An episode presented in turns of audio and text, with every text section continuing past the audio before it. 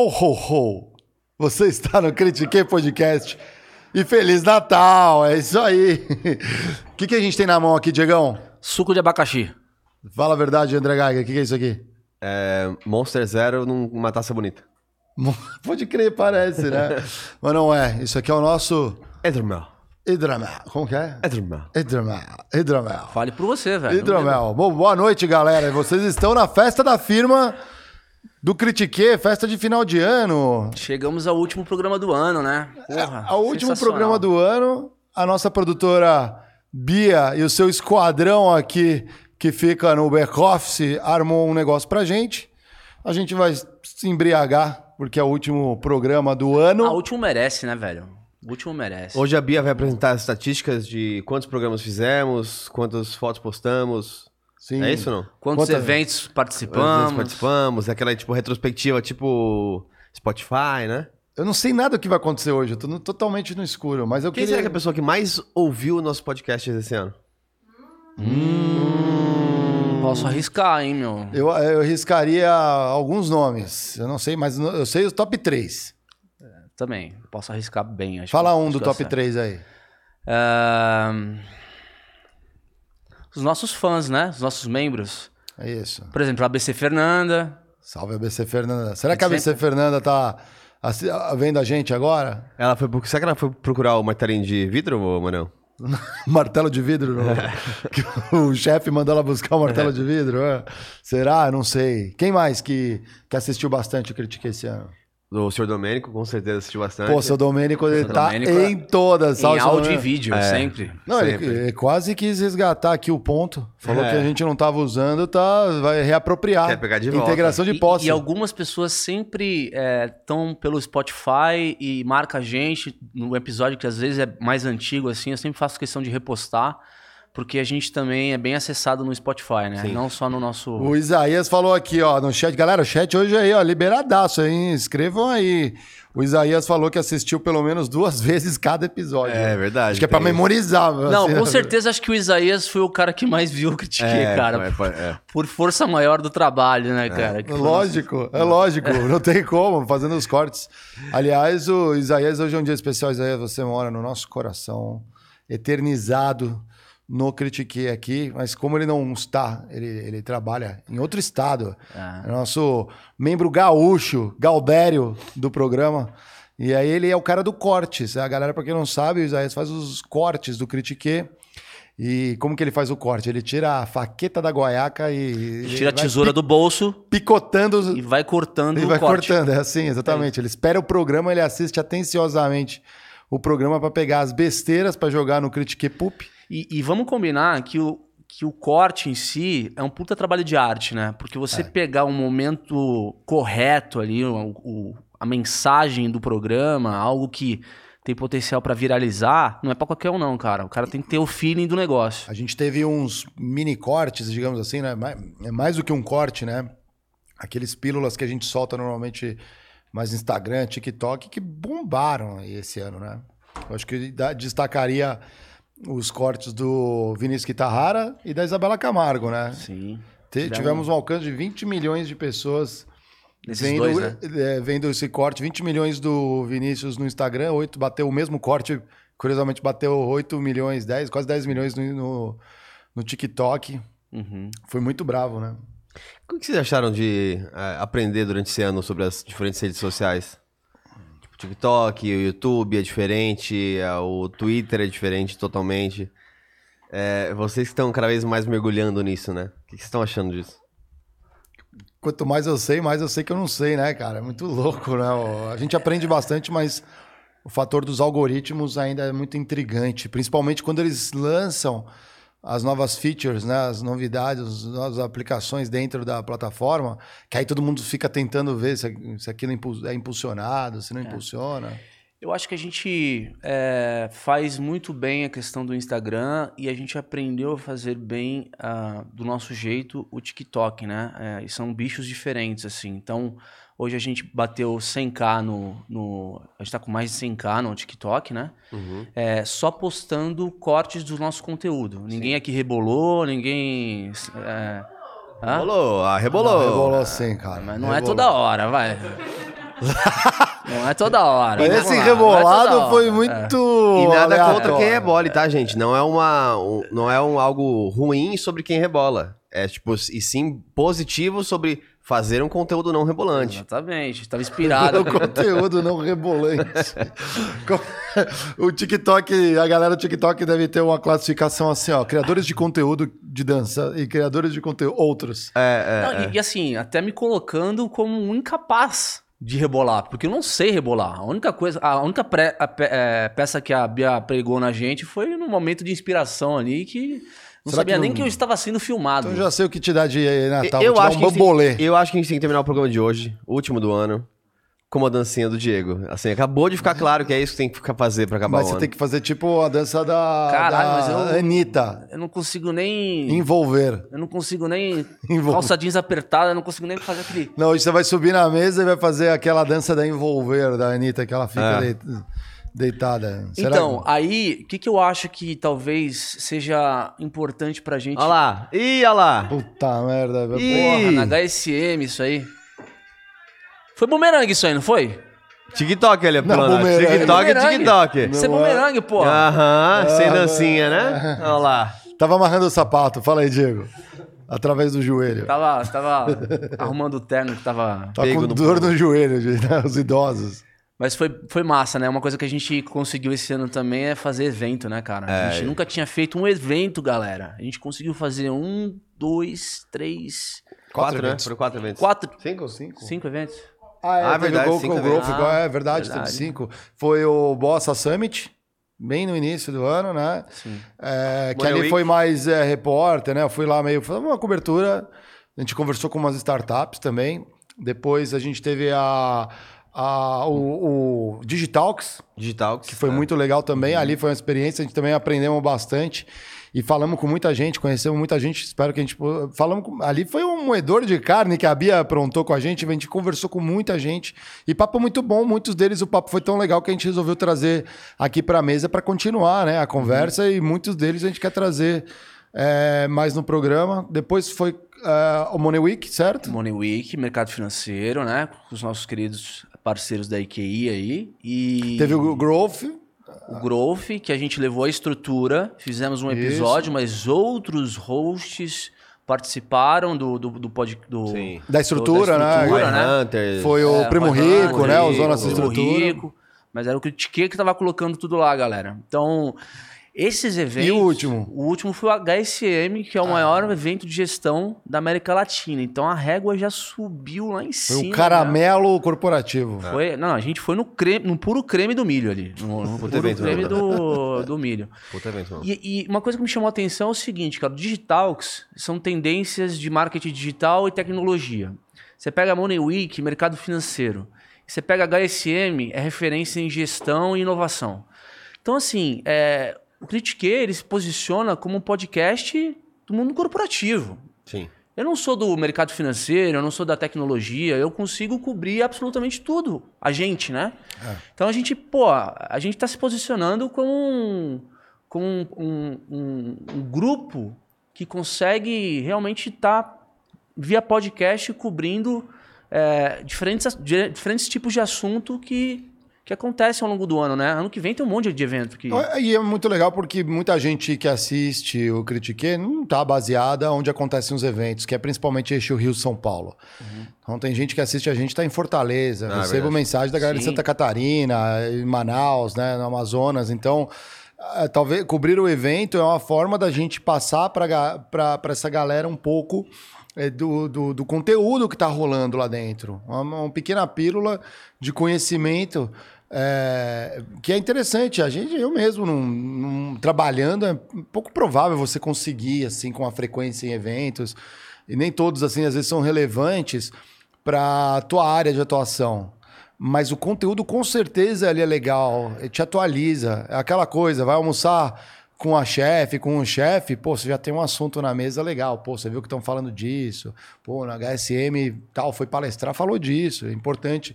E conecta com o negócio. Não, Então, depois esse feedback é muito legal, né? Depois dos eventos, os network, pô, vai, vai ali no stand tomar um caramelo com, com o contato que você conheceu ali no. no- Agradecendo muito essa parte também. Muito a- legal, a- né? agradecer a Bia, né? que faz o trabalho de ficar caçando as pessoas no meio do evento enquanto a gente tá lá gravando. É, tem isso também. É, a famosa laçada da, da- da- Eu, Bia eu boiadeira. não tenho essa, esse dom e a Bia faz ma maestralmente. É, isso é verdade. Então, no digital que tem uma passagem bem legal que é, acabou virando um moedor de carne, como o Mário disse, né? Tipo, muita gente, porque foi aparecendo ali, a gente acabou que não, não executou a agenda que a gente tinha planejado, e no lugar aconteceu muita gente gente legal. Então, eu nem imaginava, por exemplo, que eu ia entrevistar algumas pessoas. Eu falei, cara, Bia, não sei nada, não sei nem quem, quem é, como é que chama. Aí a Bia chegava do meu lado, mostrava o Insta aqui, ó. Olha aqui, é assim, assim que é o LinkedIn, cara, é isso aqui, trabalha com isso, fala sobre isso. Beleza, vambora no Jazz. Interessante, é, tipo, interessante, Partiu. interessante, vamos falar. Interessante, vambora, bora. Já sei uma É, pergunta. esse assunto é Guido. legal, já bolava na gente, mas também a gente aqui no, no jazz total, né? Eu acho que se a gente tivesse no ano 1 do Critique, a gente não teria. Porque a gente não tava tão É, entrosado. nem a pau, A nem a não, pau. não- Porque é foda isso. Você não, Não, conhe- daria, mas assim, é, é, eu- a gente falou bastante ao longo do dia sobre o planejamento 23, né, do ano que vem. É, e muito foi discutido em todas as, as verticais do Flow hoje, falando sobre fazer e melhorar um pouquinho. Fazer e melhorar um pouquinho. É, a- o Digitalks, por exemplo, foi aonde a gente contratou o Harry. É. Lembra? Porque a gente não tinha nem, por exemplo, fone, ajudou, fez um. um sem estar contratado, ajudou a gente no processo ali, fez um corre, demonstrou. Ele era um membro, né? Um, é, demonstrou que queria fazer parte do, do negócio É e hoje. é, e hoje tá aí super reconhecido já também. É, para quem não sabe, o Harry está na nossa vertical de Estudos Flow. Ele será o nosso head de, de operações ali, de, é, Uhum. a parte operacional O cara manja Flow. muito de equipamento, né? De... Infraestrutura. E tá- mas tá se dedicando, esse é o ponto. Assim, óbvio, não conhece tudo, mas todos os dias tá se dedicando a melhorar um pouco, e acho que esse que é o, é o ponto. É, pega o primeiro evento que a gente fez versus o último. Assim, o- a noção que a gente tinha de iluminação, som. é, cara, muita coisa mudou. É. E é aquilo, não, não importa quanto, não te- quanto vão te falar antes, ah, faz isso, faz isso.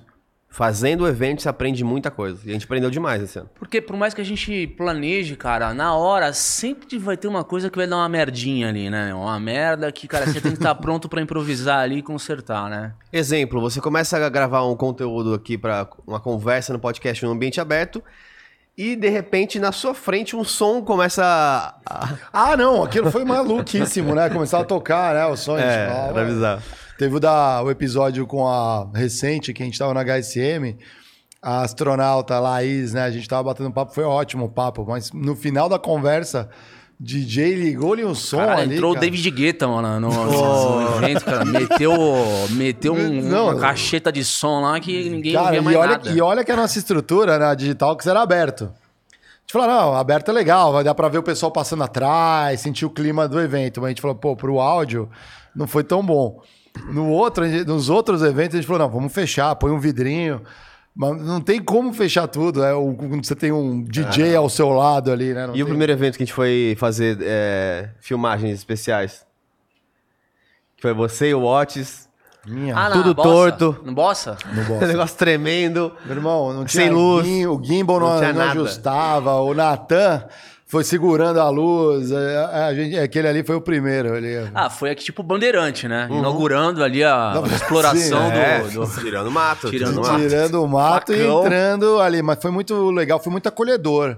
Eu destacaria, por exemplo, nesse primeiro evento, é, a, a encontrar algumas personalidades. A gente falou com o Jangue Diniz, já, o Pierre Schurman deu umas palavrinhas, o próprio o Thiago Oliveira, que depois veio aqui no programa, que foi muito bacana o papo. Então, assim, abre um pouco de portas, estar no, no evento, eles verem.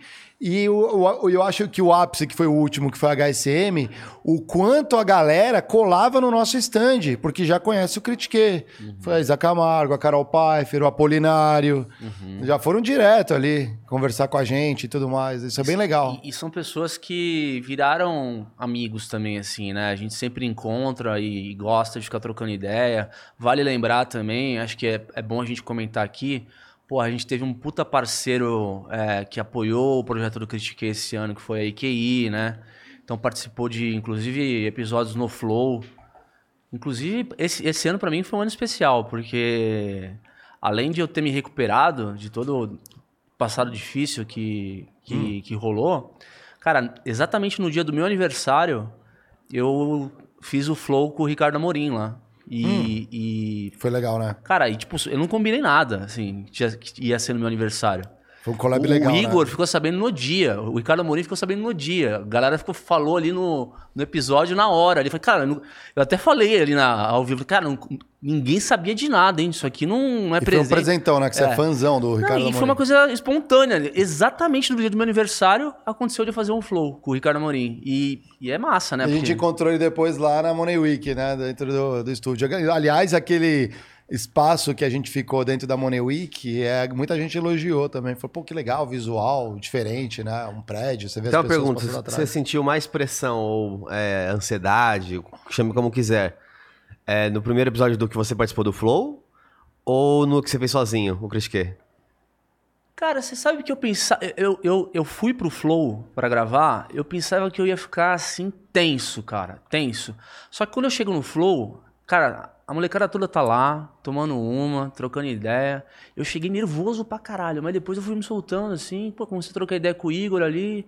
Aí de repente eu já tava sentado na mesa, conversando com o Ricardo. Um hidromel. Aí tomando um caramelo ali, já tomei um, dois, três. Aí, cara, virou, Passou, virou né? um negócio. E é muito legal, cara, a experiência, assim, É, sabe? Tipo, porra, você tá conversando ali com o Ricardo Amorim, É um privilégio, uma ideia. E o feedback foi super, super legal, né? A gente conseguiu fazer o collab aqui. E no teu caso, André, você falou com o ministro, né? Com o Verdade. Paulo Guedes, né? Foi legal também. Quase ex-ministro agora já, né? Falta pouco, né? falta pouco, é. Como é que foi a experiência de falar com, com o Guedes, cara? Cara, eu achei super interessante. É, eu claramente estava com um pouco de receio em relação à polarização do Brasil, né? Então, na- é natural o momento que a gente vivia e que vive. É, e o Flow é meio vitrine, então a gente toma muita porrada, independente, né? O Flow é, é aquela lei de transition, né? Também ela é de esquerda, de direita, é de é, libertário. A gente consegue ser criticado e amado por todas as esferas do, do, do Brasil. E aquele é um momento import- importante, né? Um momento de pré-eleição ali. Uhum. Então eu tentei ser o mais é, natural possível. Ter dúvidas que eu tinha mesmo na minha cabeça, perguntar as coisas que eu queria perguntar. Fazer contrapontos, né? Pô, pensa que eu mencionei o Ian Neves pro, pro, Ah, sim, pro, pro Paulo Guedes. pro Paulo né? Guedes. Então, assim, é, dando referências e ouvindo. Acho que, assim, esse é o ponto. A gente tem que entender, né, que, óbvio que tem podcasts que são de opinião, que são direcionados completamente.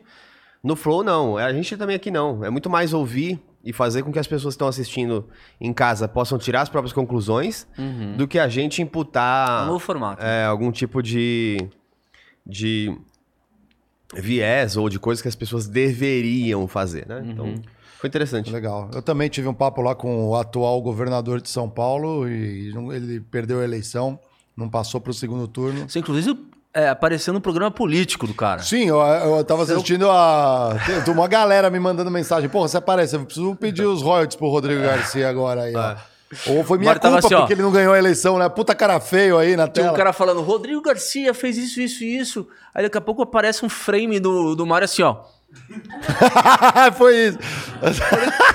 Cara, eu falei, Prestando atenção, né? Assim no cara, né? No- é. Engraçadão, velho. Não, o mais legal que é, desses papos e com política, que esse ano foi um ano bem, né, é, digamos, intenso né, no, no lado político.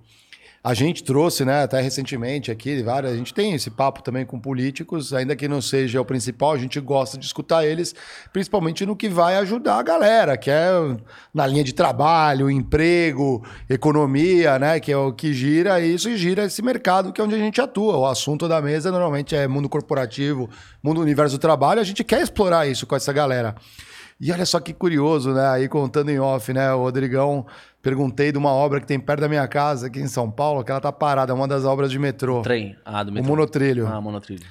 E ele falou: não, está avançando, e verdade. Na época que ele falou, eu observava, tinha um monte de gente na obra, parecia um esquadrão. Falei, agora vai. Acabou a eleição, agora tá na troca.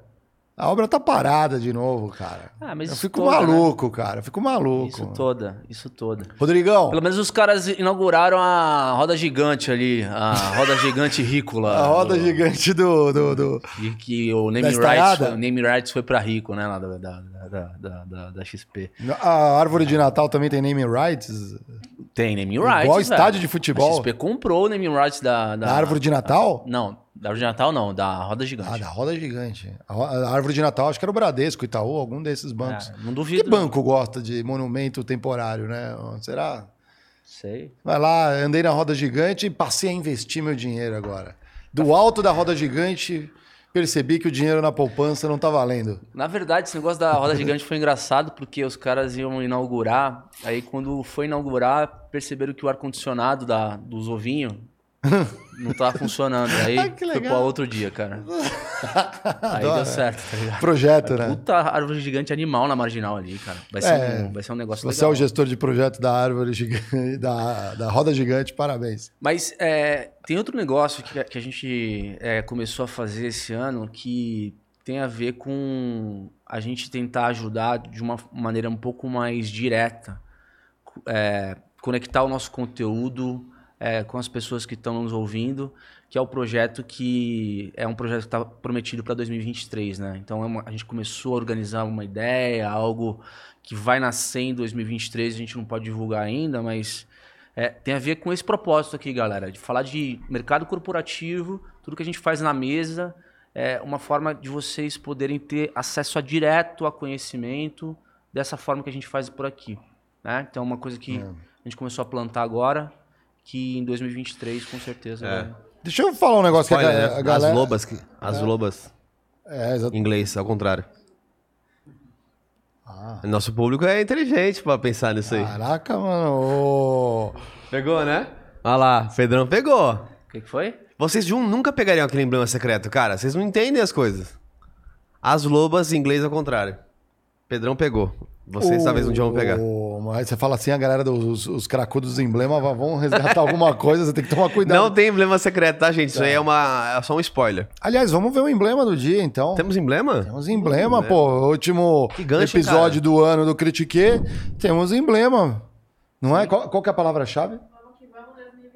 Vamos que vamos 2023. Caramba, Vamos. Ó, não, tira que eu quero tá ver. Tira um muito pouquinho o negocinho. aqui, eu faço questão de ver isso aí. Levanta ali, Diegão, ali pra gente ver aqui, ó. ó, ó, que ó, demais, ó, o velho. Pedrão, Caralho, gente, que o da Pedro tá muito igual, velho. Tá todo mundo muito igual. Olha a Bia, gente, tá todo mundo igual, mano. Essa aqui é a Bia ou a Tainá? Olha o Isaías, mano, tá muito igual, mano. Ah, a Tainá tá lá no, no cantinho. É, ali o Isaías. É, a Tainá tá ali, ó, vermelho, ó. fazendo L ali, ó. Ah, a Tainá tá de petista ali. é, tá de petista. Não tem nada aí. É. Tá fazendo L, tá, onde ela tá fazendo L, não tem nem o braço. Legal, cara. Bem louco, hein? Pô, os caras aqui no chat estão perguntando, porque acho que teve um vídeo aí de um cara, né, hoje, perguntando se o Flow vai falir. Nossa, é verdade, né? Nando Moura. Ô, Nando Moura. Cara, juro, eu, eu não, não vi tudo ainda. Eu vi, Eu não vi, não vi. eu vi. Eu- ele tá falando de algoritmo, ele acha que a galera, por exemplo, o Casimiro, resumidamente, Aham.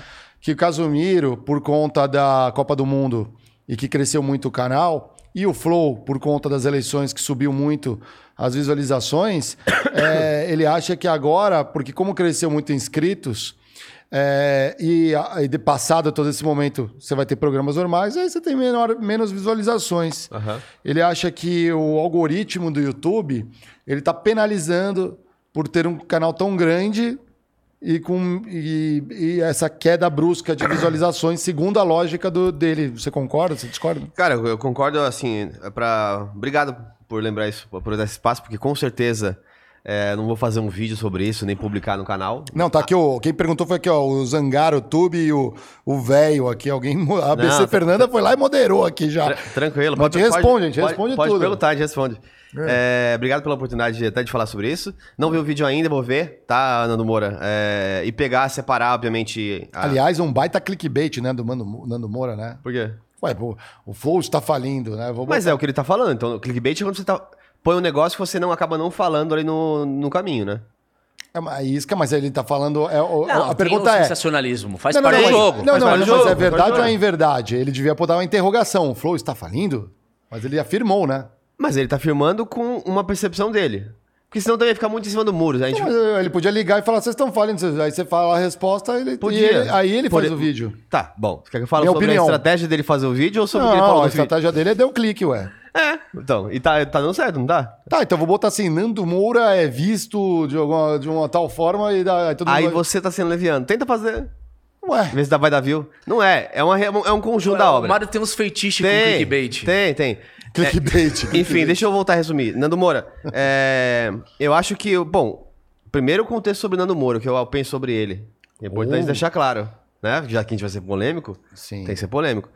É, eu gosto do Nando Moura, na real, não é ah. nada polêmico. Eu acho que acho ele. um bom guitarrista. Eu acho que ele se manteve firme é, com, a, com um posicionamento. Um posicionamento moral invariável conforme a música. E isso é interessante. Eu gosto de conhecer pessoas que têm uma posição clara. E ele tinha uma posição. É, se tornou próximo do governo, do, do, governo de situação, que era ali o governo Bolsonaro. Por não concordar com o que está sendo feito, se desmembrou dos caras, falou assim: cara, beleza, fui até aqui, mas agora vocês estão malucos. É, e ele tenta ter uma postura meio que apolítica, né? Então, acho que tem várias coisas que a gente discutir aí, mas em relação ao, ao, ao conteúdo do, do, do Nando Moura, o que eu vi, ele fala algumas coisas que ele tem razão. Algumas coisas ele tem razão. É, por exemplo, a dificuldade de a gente produzir conteúdo versus um conteúdo natural que o Nando Moura faz e outros criadores fazem uma câmera, um quarto, uma edição, uhum. é muito diferente. Ele menciona, a gente tem 90 funcionários, a gente tem uma equipe gigantesca. É, e é natural isso. Mas o que ele talvez não enxerga é como que a, a, o Flow se estruturou né, como empresa. Normal também, ele não tem como enxergar isso. Então, por exemplo, ele não sabe que o Critique é parte do Flow e tem receita fazendo eventos. Ele jamais vai enxergar isso. Porque ele está vendo a ótica dos views do YouTube. Quantos views o YouTube tem o UOL, por exemplo? O UOL está falindo? É. Não, é um negócio mais completo. Mas eu acho que ele, ele tem razão em alguns sentidos. Né, na, e acho que. A questão do algoritmo, digamos do algoritmo, assim. uma preocupação. Mas a gente sabe que, cara, no final do dia, o conteúdo é chave. Então, é óbvio que o algoritmo pode te jogar muito pra lua ou não te ajudar.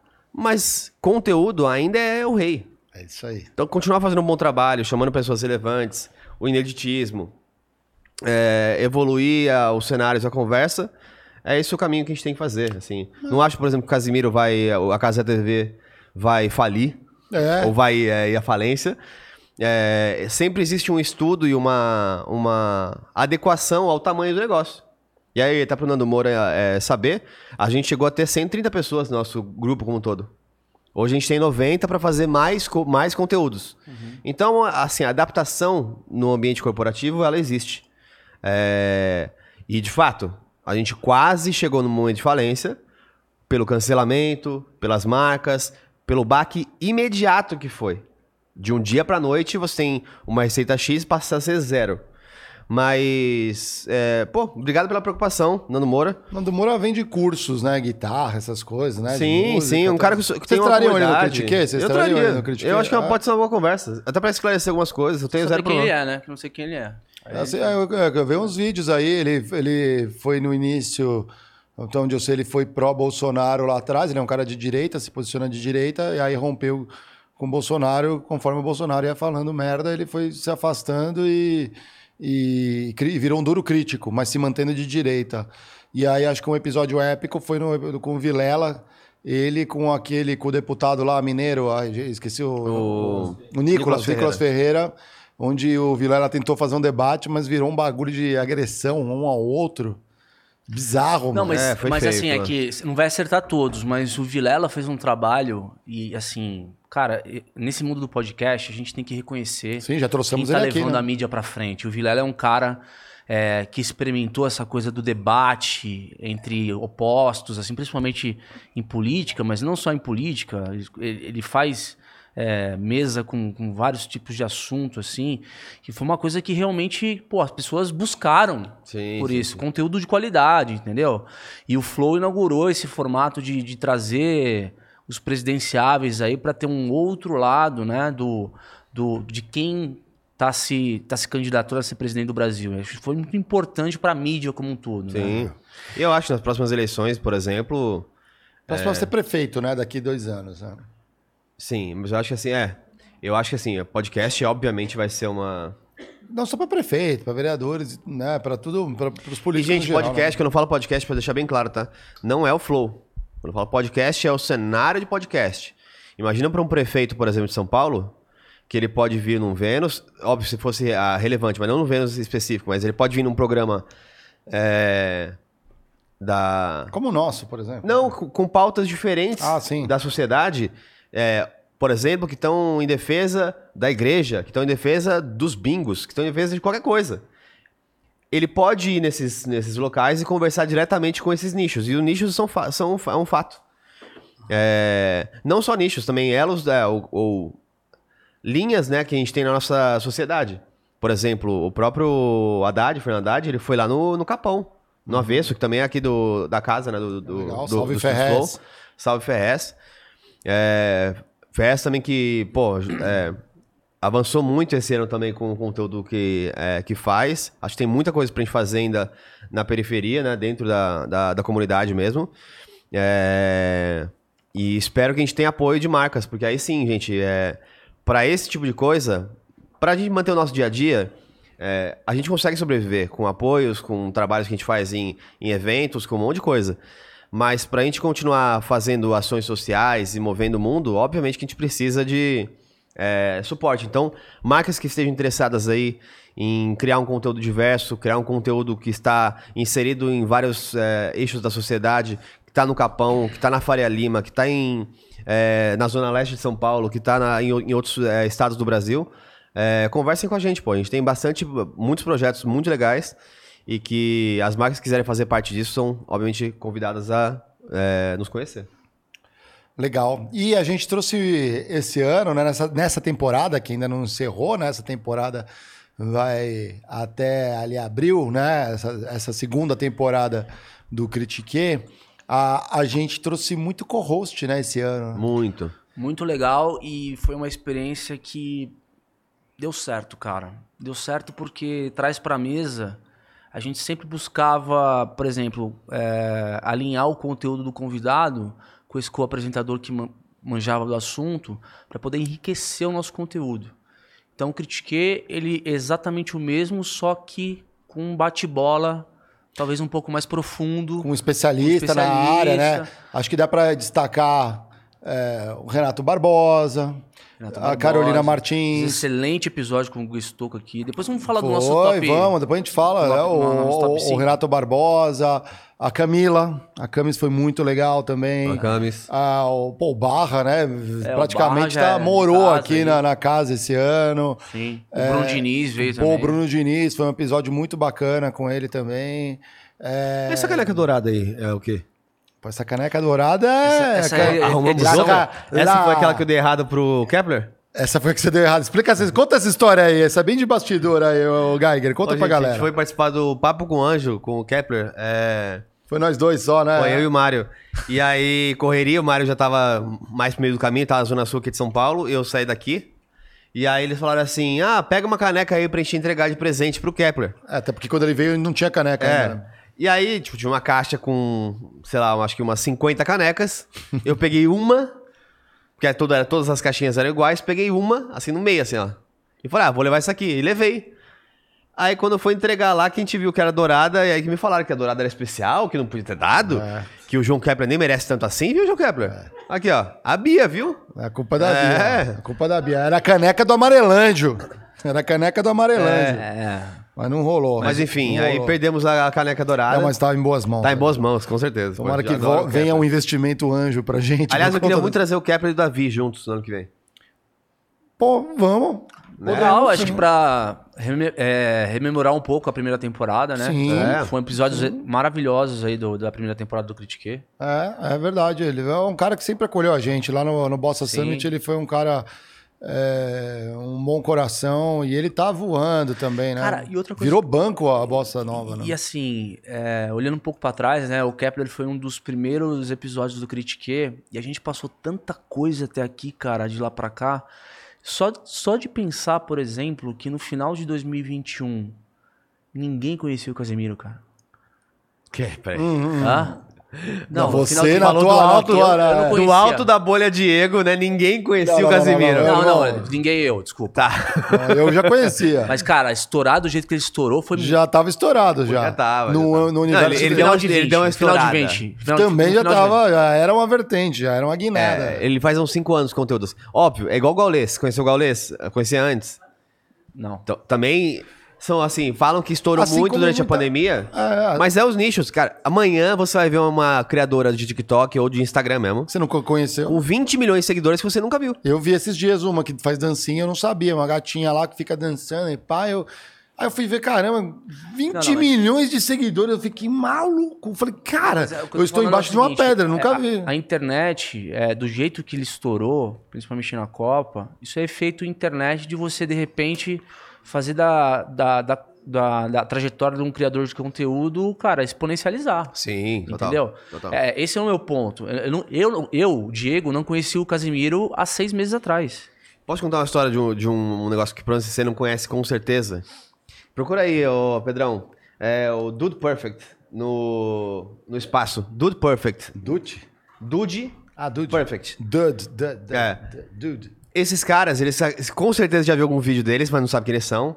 É uns caras que criam, criavam uns vídeos jogando uma bola de basquete de um, de um lugar Sim. muito alto. De uma barragem. Ah, eu, eu tô ligado. Hã? é, eles jogam uma bola de basquete. Vamos pro espaço, algo do tipo. Eles jogam um monte de coisa lá de cima. É, os caras jogam carro, jogam Ah, eles bola de boliche. Quando que, quando que soltou essa aí, tá aí, Marão? Vê aí, ó. 58 milhões de inscritos. Caraca, mano, eu tô embaixo de uma pedra. Não sabia É. que esses caras tinham tudo isso. Só pra vocês terem noção, pessoal, assim, esses caras são criadores de conteúdo é, que, obviamente, te- nos Estados Unidos você tem um apoio muito maior, você tem uma comunidade muito maior, a, a internet é muito maior, e as marcas apoiaram isso desde o começo. Vários criadores, MrBeast, é, Dude Perfect, etc. Os caras estão agora negociando nos Estados Unidos a criação do parque temático deles, com um investimento estimado de 100 milhões de dólares. Uhum. Caras da internet O que, que vai ser o parque que temático começaram deles? jogando uma bola de basquete de um lugar muito alto. Estamos fazendo a coisa errada. É louco, né? É louco. Vou começar a É um jogar executivo muito do louco, né? alto ali. Mas não é esse o ponto. Isso a gente já falou várias vezes aqui. Sim, não é você repetir. pegar um conteúdo, melhorar ele, focar naquele conteúdo. E focar naquele conteúdo. Os caras têm jogos, por exemplo, de jogando negócio na, na- na- Uhum. De cesta de basquete. Então, assim, tem milhões de criadores desses. Tem criadores de novelas da Índia, muito fodas. Esses dias eu peguei um conteúdo, cara, o cara tem, sei lá, um milhão e meio de. de não sei se é de inscritos ou, ou de, de views, mas é de inscritos. É muita, é muita gente. Cara, o conteúdo do cara é empinar pipa. Sim, se ele faz isso bem. O cara chega, solta, faz as pipas, solta no alto, fica comentando, tá ligado? Ele empinando pipa e a galera pira no É, negócio. da hora. Isso- Acho que esse é o mundo, cara. Muito. Acho que as pessoas também têm uma parte da internet que tá muito Eu tô vendo um- cansada. Você um- saiu do Twitter agora recentemente? Saí, tá cansado saí das com- coisas mais, tipo, Não tem mais essa- quadrada. Não, não, não quero discussão. Cara, eu quero ver um vidinho interessante de um criador de conteúdo que tá se divertindo e fazendo algo extraordinário. É. Esse é o ponto. Tem um cara que eu vi esses dias que ele faz escultura em madeira no TikTok. Ele é um artesão. E ele, ele vai lá, ele tem, um, ele tem um martelinho ali, né? E vai esculpindo na madeira, rapidinho, assim, tem puta habilidade. E ele faz isso. Olá, sou eu novamente. Não sei como ele fala, ele tem um bordão dele, é, um jeitinho, e ele vai fazendo, mostra, ele gira ali as peças e vai fazendo Eu queria aproveitar e fazer uma denúncia. denúncia. Denúncia, Uh, denúncia. Tem muita gente aí que gosta de assistir aqueles vídeos é, de restauração. Pegamos uma, sei lá, uma espada do século XIV e vamos restaurar. E a thumb é uma espada mega enferrujada. 10% ou menos dos conteúdos desses tá, tá- tá cheio no, na- no YouTube. É um enferrujamento É ao fake. contrário. É fake. A Eu maioria... pego uma espada boa e vou detonando ela. Não é nem que eu vou detonando, eu uso um sistema acelerado de de- deterioração, tipo de ó, com oxigênio, etc, para acelerar o que passaria tipo 20, 200 anos, não eles conseguem disso. fazer isso em até com um elemento químico assim, com Sim. água, com água, água e um, um elemento químico. Aí ele põe um pouquinho, finge que tá Em raspando pra limpar. 10 meses, é. Aí, aí faz, aí ele desgasta de fato, faz um ferrugem e depois ele faz o processo. Aí você tem que falar assim, então, tá bom, agora passado tanto tempo, me mostra aí as espadas todas, os negócios restaurados. É, é. Ô, e aquela porra que tem no, no TikTok, cara, que até hoje eu não sei pra que que serve, que de repente tem um negócio. Ah, é o que o A Mário gosta. ASMR, a, a ASMR. Você Como gosta é? aí, Marião? Fala aí. Cara, eu gosto não, mas eu sei que é isso, né? Eu, não- é que eu não, eu, na verdade, eu não entendo quem gosta, mas. É assim, né? Salve, é, Não, não, o fica cara com as unhas. fazendo, fazendo um barulho com a boca também, É, mano. Pra que que é essa porra? Cara, eu. Sei lá, você pode ser um meio horóscopo Bia, você a sabe o que parada. que é? mas- São sons viciantes. É, são. Isso, ó, são sons. São, Ah, não, não é possível. não, tem, tem pessoas que têm prazer e relaxamento ao ouvir esse som. Isso, mexer em plástico bolha, exatamente, é isso aí, A ó. Bia já tá Bia é demonstrando ela Caralho. É que ela tem a- ela A podia Bia gravar já esse conteúdo aí. seleção dela no TikTok. vai fazer um, vai fazer um canal. Meu Deus, gente. Vem aqui, Bia, vem mostrar pra galera aqui, ó. Senta aqui, muito- Bia, mostra pra velho, galera cara. esse, muito- esse ASMR. Muito fora do mundo, eu acho. Acho que eu Galera, não vocês sabem o que é a ASMR? Não caiam nessa, hein, ó, por favor. A não ser que você goste muito. Não, né? tem, tem uma. Tem um dos criadores, tem uma criadora, é, não é nem de TikTok, é do YouTube. Ela pega, tipo assim, papo de 20 milhões de views num vídeo dela de, disso aí. Mas ela faz um negócio, de novo, de maneira extraordinária. Ela pega umas comidas, por exemplo, é, com palha de, de macarrão, coisa do tipo. E é, tipo, mega bonito, assim, tipo uma lata de, de Monster, mas que é, tipo, é, na verdade é palha. Ela, tipo, comendo comidas de... Eu vou achar pra vocês, peraí. Como que é isso? Ela como... Não, pelo que eu vi é que o. Batata o- palha. a- a- tem um laboratório do SMR e, e no YouTube. Não, tem- no TikTok virou um negócio assim, você entra é, na- agora- essa, essa hora da noite, já tá um monte, é muito criador de conteúdo fazendo isso. Aí vai na preferência de qual barulhinho você gosta mais. Aham. E a galera doa, né? As moedinhas e tal, né? A galera monetiza. Imagina, você che... 39 milhões de views. Põe aí na tela aí, ó. O que, que é isso? Ela... Ah, é uma chinesa, é uma coreana. É, Que que esse ela- aí é um, do- um dos, né? Mas, ó, é a CMR de comidas. Mas cadê o som caramelo, pô? Não, isso aí o pessoal tá ouvindo em casa, ah, né? tá. Tá ouvindo em casa? Não tá ouvindo por causa Não, não, senão vai dar ruim. gente não aqui, tomar tem que- strike, mas ó, É, tem que tomar ela pega várias comidas, então assim, é o negócio do, da satisfação, satisfatório. Tem muito, tem muito vídeo na internet que é o tal de satisfatório. E aí, tipo, muito colorido, várias coisas, ela vai comendo e, tipo, falando, mostrando sons diferentes de macarrão, de Nossa, geleinha. Que loucura. 97 milhões de views. É um, é um vídeo psicodélico, quase, É. né? Ó, e pra você que tá assistindo, quer ter uma referência mais ou menos de valores, isso é muito difícil de alcançar, obviamente, né? Mas esse vídeo aí, se ela tivesse no Brasil, com CPM baixo, ela teria feito 100 mil reais com esse vídeo. Eu tô percebendo. Só com esse ali, ó. vídeo. Sem patrocínio, Ela não engole, AdSense, hein? AdSense, AdSense. desse vídeo. Ela não engole, ó. Até agora ela não engoliu. Ela vai Pô, ela vai aquela cortar bolinha a ali é boa vai pra cuspir, caralho, cara. Achando. eu Aí, ó, de- Volta um, só um, pra tem um monte ali, aparece? Só dá uma voltar ali em cima. Olha que doida, velho. Ó, Só qualquer ASMR comendo comida colorida. Olha quantos tem aí, ó. Aí, óbvio, trouxeram pro Brasil também, esse mukbang aí que chamam... Meu Deus do É, céu. cara, é uma febre, é uma febre mundial esse negócio. Porra. Mundial. Chinês, né, inventou? Coreano. Acho que não, acho que foram os americanos, cara. É? É. Nossa, que tendência, hein? Que tendência. Ô, vamos falar do nosso top 5? Vamos, vamos, vamos. O que, que é o top 5? Devagamos, né? A Top gente foi 5 episódios que te marcaram no Critique e por quê? Quer falar o teu, teu top Eu vou- 5? vamos fazer o seguinte: cada um fala um até completar cinco. Até aqui em 15 episódios. Eu gostei muito de trazer a Dani Bibas. Lá da. Na época tava na Avon. Por quê? Baita executiva de marketing, não só por isso. Mas diferente de várias pessoas que a gente traz normalmente que ficam só falando o lado belo do mundo corporativo, teve um- uma parte que ela comentou muito a dor é, de estar numa alta posição numa empresa muito grande. Os sacrifícios que ela fazia, por exemplo, ela falou assim: ah, é muito glamuroso viajar para França, para Inglaterra. Não parece legal, povo, trabalhando, estou numa posição que eu viajo. Mas ela falava, ela falou uma coisa que me marcou bastante, que ela falou, pô, eu viajava, era aquela coisa, dormir mal, chegar em Paris e entrar, sair do aeroporto, entrar num táxi e estar numa sala de reunião, você nem vê a Torre Eiffel. Eu não dei, não consegui dar atenção pro meu marido, mal via minha filha. Eu falei, caraca. Então, aquele famoso balanço de vida, já que eu não gosto de falar working life balance, balanço de vida e trabalho, não, balanço de vida, o equilíbrio de vida. E ela trouxe isso de uma forma bem legal, bem espontânea, bem aberta, que é difícil a gente ver. A gente está acostumado a ver heróis. Você olha pra cima na tua empresa, só vê aquele pessoal infalível. Peito de aço. É, a- parece que no, a prova de tudo, a família é bela, você não vê o lado de sofrimento mesmo, de tentar dar conta do negócio, se provar dentro da empresa, porque afinal de contas uma posição grande, é mais difícil você se equilibrar. E aí você fica. Se você não se cuidar, você vira escravo da imagem, né?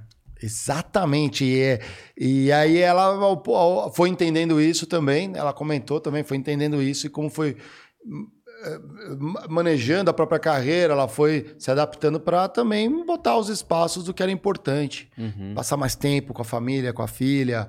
Eu acho que isso é muito legal, porque eh, a gente está nesse conflito de gerações nesse momento. A galera que chega agora fala, meu, não vou aguentar uma hora extra fazendo um negócio que eu não vejo o porquê, que não conecta com o negócio, simplesmente para às vezes para satisfazer o ego do chefe que tá na briga da promoção para botar a cereja do bolo, só que a cereja custa muito caro, a custo do quê? Da saúde mental do time. Uhum. Então a galera já está sacando isso um pouco. E é legal é, alguém que vem de uma outra geração e pode trazer isso. É, muitos dos feedbacks que eu tenho recebido da galera é, que assiste o Critiquei, isso aqui é um MBA gratuito. É. E com requintes de coisas que nem no MBA você vai ver. Perfeito. Eu acho isso interessante, sabia? Porque tem alguns episódios que eu já vi mais de duas mil pessoas pagarem dois mil reais pra ver a mesma coisa que a pessoa falou aqui. Eu sei. Em um evento Eu gigantesco. tô ligado, E galera. a pessoa falou a mesma coisa é que. Foda, essa é não tô foda. falando que assim, o evento não é bom, tá? Vá no evento. É, porque você vai ter tem o network. network envolvido e tal. Mas é, é o ponto de. É isso, as pessoas às vezes não dão valor quando é de graça, né? É, vamos começar a cobrar aqui. É muito vão- louco isso. É muito louco. E eu vou te falar que determinados assuntos é até mais poderoso quando você vê, por exemplo, no nosso formato, porque as pessoas elas passam a aprender com histórias, Uhum. com experiência. Então, a identificação, talvez o link entre um ser humano e outro, ele fica muito mais fácil. É, é diferente de você é, fazer um MBA, onde você vai ter que ler a teoria e tal, e saber como é que você vai aplicar no teu dia a dia. Aqui você aprende com a experiência de grandes profissionais que a gente trouxe, né, cara? Sim. Vamos rodar aqui nesse sentido aqui, Geiger. Qual que é o que você curtiu aí? Cara, eu gostei Um muito dos- do Critique News é, com a Madalena Lasco. É, acho que, um, porque eu não conhecia ela há algum, há algum tempo. Dois, porque a gente é, tava querendo entender um pouco mais o mundo do jornalismo. É, três, porque é- ela é uma também das pessoas que, independente do viés político que tem ou que não tem, é, é uma pessoa que me parece muito sensata e Uhum. e consistente ao longo do tempo. Um, eu gosto muito de. Eu admiro muito as pessoas é, que têm uma consistência intelectual ao longo do tempo. Sabe? Quando, quando você coloca uma hipocrisia na frente da pessoa, que ela poderia cair por trás dos seus vieses, ela consegue ter a clareza de falar assim: não, entendi, mas deixa eu me manter firme aqui. Por isso, até falando do Nando Moura, que com todos os prós e contras que eu acho que ele é, tem fãs e haters na, na internet, ele é um cara que também tem essa congruência, então achei isso legal.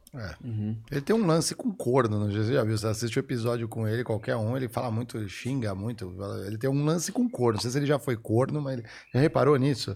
Tudo ele fala corno, corno, corno, os corno, corno, corno, é tudo. A gente repara muito nas coisas que a gente dá atenção, né?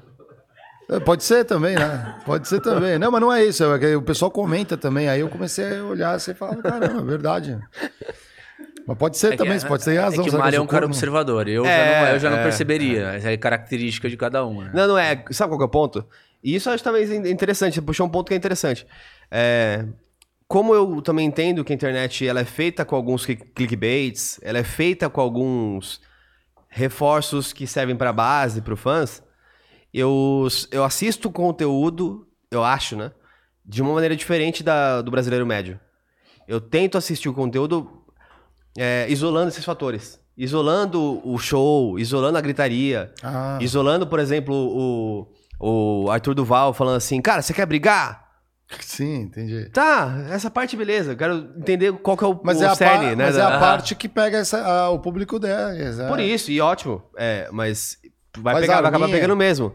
mas eu acho que esse é um convite até pra gente aqui do Critiquei, pra nossa audiência, ser mais, ter uma essa, Discernimento, esse discernimento né? de olhar todo o conteúdo que você consumir, tentando tirar o melhor dele e assim, o resto que não for agregar na sua vida, deixa passar. Cada tempo que você perde com algo que não te agregou, você tá espalhando uma Absorve coisa. o que é útil, é, né? Absorve o que é útil. É nem, nem sempre, né? Às vezes você joga a rede, em vez de pegar peixe, você pega peixe, mas pega bota, pega, É. pega lixo. Então, Pega a, a lâmpada encantada, É. pega uma garrafa com uma mensagem é, resgate. E aí, Diegão, qual foi o teu? Cara, eu queria um o, o meu, a minha quinta posição. Não, quinta não. Só... Ah, sua quinta, sua quinta posição. Minha quinta posição. Ah, tá. Ah, mas São a cinco. minha não era quinta, não. Ah. É quinta posição de cada um. A vai... Não, eu tô falando, eu não tenho, eu não, tenho é ranking. eu quero, eu quero elencar. Ah, olha. Ah, uau. Gostamos, eu gosto. Organização, listas. Vai. Ah. Eu indicaria, e assim, pra mim foi ótimo também, aqueles episódios que a gente sabe que pro público foi muito louco e pra mim pessoalmente foi um aprendizado. Foi com o Ricardo Martins, que é o vice-presidente administrativo da Hyundai. Foi do O cara deu caralho. um show Foi aqui. muito Aham. foda. é. Acho que foi o melhor episódio sobre liderança é, do Critique, assim. O cara, ele contou um pouco da experiência dele aqui, como que ele consegue é, gerenciar, cara, milhares de pessoas que estão embaixo ali, uma montadora. Então, assim, é, vale a pena para quem quer saber um pouco mais de liderança, de trajetória de carreira. Eu acho que, puta, foi muito bom. Sou eu agora. Sim. Eu destaco do Guga Stocco. Foi um episódio de implodir o cerebelo de tanto conhecimento que aquele cara tem, a potência de criação de negócio, a visão e numa coisa que a gente acha que é interessante, né? Porque ele tinha a base corporativa, como, como todo mundo. Mas, às vezes, de dentro de uma empresa, você pode achar aquele negócio que a tua empresa não quer dar atenção, às vezes aquele side business que não é tão interessante para o negócio, e que se você investir, ele vai virando uma potência, ele vira uma sumidade. Né? Fundou o primeiro banco digital do Brasil. Né? Olha qual a complexidade de você fundar um banco. Imagina um banco digital. Ele foi o que abriu o caminho. Fora os outros conhecimentos em tudo quanto é tecnologia, assim, é- aquele dia eu saí tão tonto do episódio, assim, que eu tinha que assistir de novo. É, muita informação. É muita informação, cara. E, a- e aquela informação que se você vai num almoço com teu chefe, com os pares, e você põe aquele assunto na mesa, cara, você já chega com uma propriedade só de escutar um programa como esse. É, muita gente elogiou também. E, aliás, ele tava com um esquadrão atrás das câmeras aqui, que depois a gente ficou conversando. Também todo mundo fera, cara. É impressionante. O cara anda só com fera. O papo foi até tarde, né? Foi até tarde, pô. Tem muitos papos aqui que a gente conversou que foi até duas, três horas da manhã Sim. depois, quando fecha a câmera, né? É. Geiger, manda lá outra. Cara, tem, tem muitos nomes aí, alguns nomes da primeira temporada também, que eu gostei muito. Não, mas fala da Mas segunda então, temporada. se eu fosse é, escolher um, que é o quinto já, né? Você falou um, dois, três, Não, quatro, não, não, cinco. não, não, gente. Fica cinco cada um. Ah, cinco cada um? É, pra Seria ficar seu, fácil. seu quarto agora. Nossa, agora vocês mudar toda a ordem, peraí. Não, não, não. É. Do, quatro, do, quinto, do 5 pro 1. Um. Não, mas você A gente pode... já falou 5. Agora é o 4 Não, não cada um. precisa ter ranking. Põe, põe cinco. eu não tô, eu tá. não tô ranqueando. Não, é que eu a gente ia falar cinco nós juntos, cada um ia Não, falar um, você cada um fala um. Mas a gente vai falar 15 então. dois, Cinco- três. 15, eu falei vai falar 15, um esse. 15, vai. É, não, é porque assim, eu colocaria também esse do, do Guga, por exemplo, no meu 5. Legal. Tá então, bom. onde for constrói um igual. Tá bom, então, é, boa, então tamo, empatamos nesse Ah, aqui. po- pode casar, É, pode casar. tá. Pode. Então, vai lá, Guga. então vai lá, É. pula, mesma coisa. E você? Também. Não, eu acho que tem o Guga, mas eu falo do Guga depois. É... Não, mas já fala dele agora. Se É. tem a ordem, já fala dele Não, agora. Porque a gente já matou que, beleza. O, O Guga, Guga, foi um. o Guga foi um dos escolhidos também pra mim, porque eu acho que, além do cara falar sobre tecnologia com propriedade, porque ele viveu isso. É, Vocês vocês percebem no episódio, quando ele, quando ele conta a trajetória dele é, no início da internet, quando a internet chegou no Brasil, ele foi um dos primeiros caras que trouxeram é, esse mundo da internet para dentro é, da realidade do país, assim. Ele trabalhou em algumas empresas, ele conta no detalhe ali. Depois ele conta a experiência dele de ter fundado ah, ah, o banco digital, que foi o banco original ali, na parte de, de biometria, né? Aquelas iniciativas de banco Cara, aquilo lá. Cara, é tanta coisa e ele é um cara outlier mesmo em tecnologia, então é muito rico, muita, muita coisa boa, sabe? Legal. Vou- vamos, vamos- nós três, então, esse daqui foi unânime, né? Então, acho que está no coração de todos. Acho que teve um que é, me marcou, ob- obviamente porque eu tava como host, mas porque foi o nosso primeiro episódio que a gente entrevistou um gringo, que foi o Neil Patel. E foi em inglês, inclusive, né? Porque ele não fala nada de português, fala caipirinha. Por que será, né? É, e é interessante que era uma sumidade, né? Em marketing digital.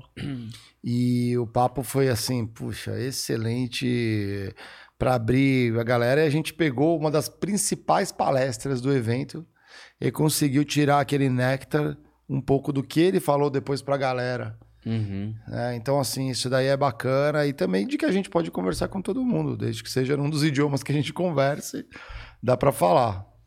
E foi, e foi uma puta experiência você traduzir o, o episódio pro português, né, Marião? Foi... Cara, foi um trampo do cacete. Porque a gente fala gíria, fala expressão e tudo mais. E o inglês tava meio rusty, enferrujadinho. o ali. Joel, tava meio Joel, assim. From the Não, middle não tava to tanto, behind. mas- mas assim, é, às vezes o problema é, é pensar, eu, porque no, no último, vai, dois, nos últimos dois anos eu tava trabalhando muito escrevendo em inglês, em reunião em inglês e tudo mais. Só que a gente ficou, fiquei, fiquei seis meses, É, meio que, e, e foi no cavalo de pau, né? é. Não foi assim do tipo, ah, aos poucos, vai, voltando a falar português, inglês no dia a dia de trabalho. Foi cavalo de pau, puxa, freio de mão, não precisa mais falar inglês. E-mail em inglês, É. e, Aliás, Geiger, você tomamos um feedback hoje aí do teu CFO, pra mim e pra você, que a gente vai montar a planilha, vai montar a apresentação, põe umas palavras em inglês. É, qual que é a função dele? CFO, O que, que é CFO? Ponto. acabou. Precisa explicar mais? Tinha. Eu, pô, fica pondo o nome em inglês. Ah, você é meu CFO? Yes. Ah, então vá, rapaz. É, aqueles bagulho que já tá dentro. mano. É. Hipocrisia aí, ó, Rice, toma essa aí, ó. Foi na, na, na- no rim. E, gente, assim, pra quem não sabe, é muito importante. O inglês, você pode é, não ter que lidar com. Você pode não ter que lidar com ele no seu dia a dia. É, mas é aquilo. Um dia vão falar assim, nossa, o que, que a pessoa fez para dar sorte, né? Ela dar sorte que a pessoa deu, a sorte que a pessoa deu. É, outro dia eu tava aqui, era o nove e meia da noite. Chega o Borga desesperado. Oh my God. É, que tinha um cara, um cara na- da gringa falando com ele. É, pra um, um negócio que era muito importante pro Flow Sport Clube. Eventualmente pra gente fazer um conteúdo internacional, inclusive. Ó, que legal. É, e ele respondeu o cara em inglês, tava respondendo o cara em inglês. Tudo errado. Não, Tava certo, legal. tudo certo. É óbvio que ele tinha algumas dúvidas, né, um pouco maiores, assim, ó, ó, mas conseguiu se comunicar, etc. Ótimo. Se ele não tivesse isso, se ele não tivesse esse domínio, imagina, ele, é uma porta que se fecha. É, o feijão com arroz ali que o cara tem que desenrolar, né? Tipo, na Então, hora- E se você não gente, sabe, é pede ajuda, Se você não né? sabe inglês ainda, assim, você tá, pra mim, perdendo uma oportunidade muito grande de, é, da amplitude de conteúdo que você pode consumir. Esse é o principal fator. Exato. Tem muito conteúdo bom que tá só em inglês, infelizmente, ainda. Acho que em dois anos ou três anos aí, com intelig- inteligência artificial, ou como as big techs estão evoluindo, qualquer conteúdo que você quiser assistir, você vai assistir na língua que você quiser, com legenda, com voz, inclusive na, a mesma voz do ator em inglês em português, você vai ouvir também. Mas, pô, é uma oportunidade grande para você não depender de que outras pessoas fiquem traduzindo para você, que fiquem traduzindo posts no Twitter para você. É, enfim, é liberdade. É liberdade de comunicação e de, de vida, né? No, no mundo. Nós estamos na terceira rodada, fala outra. Cara, te mim, assim, acho que na- na- nessa rodada eu colocaria o, o Apolinário. O Apolinário foi uma conversa muito legal. Legal, assim, eu gosto de ver é, esses empreendedores que são muito, é, muito bem-sucedidos naquilo que fizeram. É, com uma empresa que se mantém há muito tempo é, com relevância. Anos, anos, décadas de relevância é, e que são muito humildes em como se colocam, como é, se comportam, um interesse genuíno de olhar o que está começando. Então, assim, ele demonstrou todo o tempo que assim, um interesse genuíno em entender o que a gente estava falando ali. E então achei muito bom, assim, um papo muito foda. É, obrigado ao HSM mais por isso também. Foi lá dentro do evento que a gente fez essa Reinaldo conversa. Foi, ajudou muito. É, e foi uma conversa, para mim, espetacular. Que legal. Diegão? Cara, eu, eu colocaria o Ricardo Voss. É, Bom também. Foi um episódio que me marcou bastante, porque é um cara que a gente começou uma entrevista com ele no Digitalks, foi no evento, e depois é, aquela coisa meio que tocou a gente de tal forma que a gente convidou para estender a conversa aqui. Então, acho que para quem quer autoconhecimento, ele é um cara que é realmente uma autoridade quando fala de comunicação. Ele treina executivos, treina artistas, é um cara que tem uma, umas nuances, umas sacadas muito legais. E ele falou isso aqui no, no episódio. Eu acho que é, eu saí com muita coisa dali. Inclusive, é o tipo de episódio que eu separo para, de vez em quando, rever. Porque tem muito conhecimento ali e é um dos caras que a gente conseguiu trazer que são referências em comunicação aí. Sim. É, aqui vai ser uma meio que uma trinca, né? Porque é- seria injusto, mas acho que todos que passaram aqui do G4 foi muito interessante. O Alfredo, o João, o Olivério e o Vitor, João Vitor, é uma dupla de João, né? É muito interessante porque ali, não só o que cada um falou na sua linha, na sua experiência, mas você vê como eles são complementares. Com cada um a gente teve um papo diferente. Com cada um foi um papo diferente, só que todos eles estão trabalhando juntos. E aí, fui convidado a conhecer a G4 e eu achei muito legal na prática ver com meus olhos. Fiquei positivamente impressionado. É, E no episódio do João Vitor especificamente, ele fala uma coisa é, meio na linha da Bibas ali, assim, um pouco. Ele falou, porra, tive burnout, cara. Tava trabalhando pra cacete e tal, porque é só flores, né? Você vê um negócio crescendo, mil maravilhas, pessoal batendo palma, tapinha nas costas, mas não vê o que o cara tá, tá passando por dentro. Pô, e ele contou, sofreu pra caramba pra botar o negócio em pé, né? De não conseguir dormir, crise de ansiedade, essas coisas. Então, assim, esse afasta o glamour, tem muito disso. E que legal trazer isso é, pra galera, pra também a gente saber até onde você deve ir pra corda não estourar. Ou Até onde o teu trabalho faz sentido, ah, sendo que você está prejudicando a sua saúde. Então, isso é bom. A gente, a gente fala muito aqui, né? De saúde mental. Total. Geiger, Pô, eu vou deixar algumas honras ao mérito, porque eu já sei quem são os dois que. Só tem mais duas, dois spots, né? Então, rapidamente, honras ao mérito pra mim, que é um, um assunto muito que me interessa demais. Gostei muito de conversar com o Musa e com a Marcinha Esteves. muito legal. né? É, foram Agência, papos muito legais.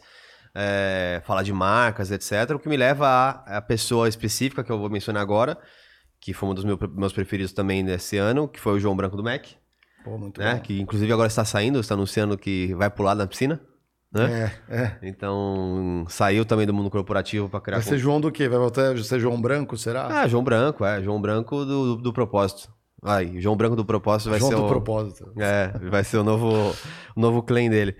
É, mas foi um papo muito legal, assim, me identifico muito com é, algumas experiências que ele comenta ali, a forma como se engajou, e acho que o fato de, dentro de um ano, ele ter saído da, do McDonald's e agora tá buscando uma, uma carreira solo, vamos dizer assim, né, dono do própria marca, Uhum. é, para mim me comprova muito a consistência do que ele falava.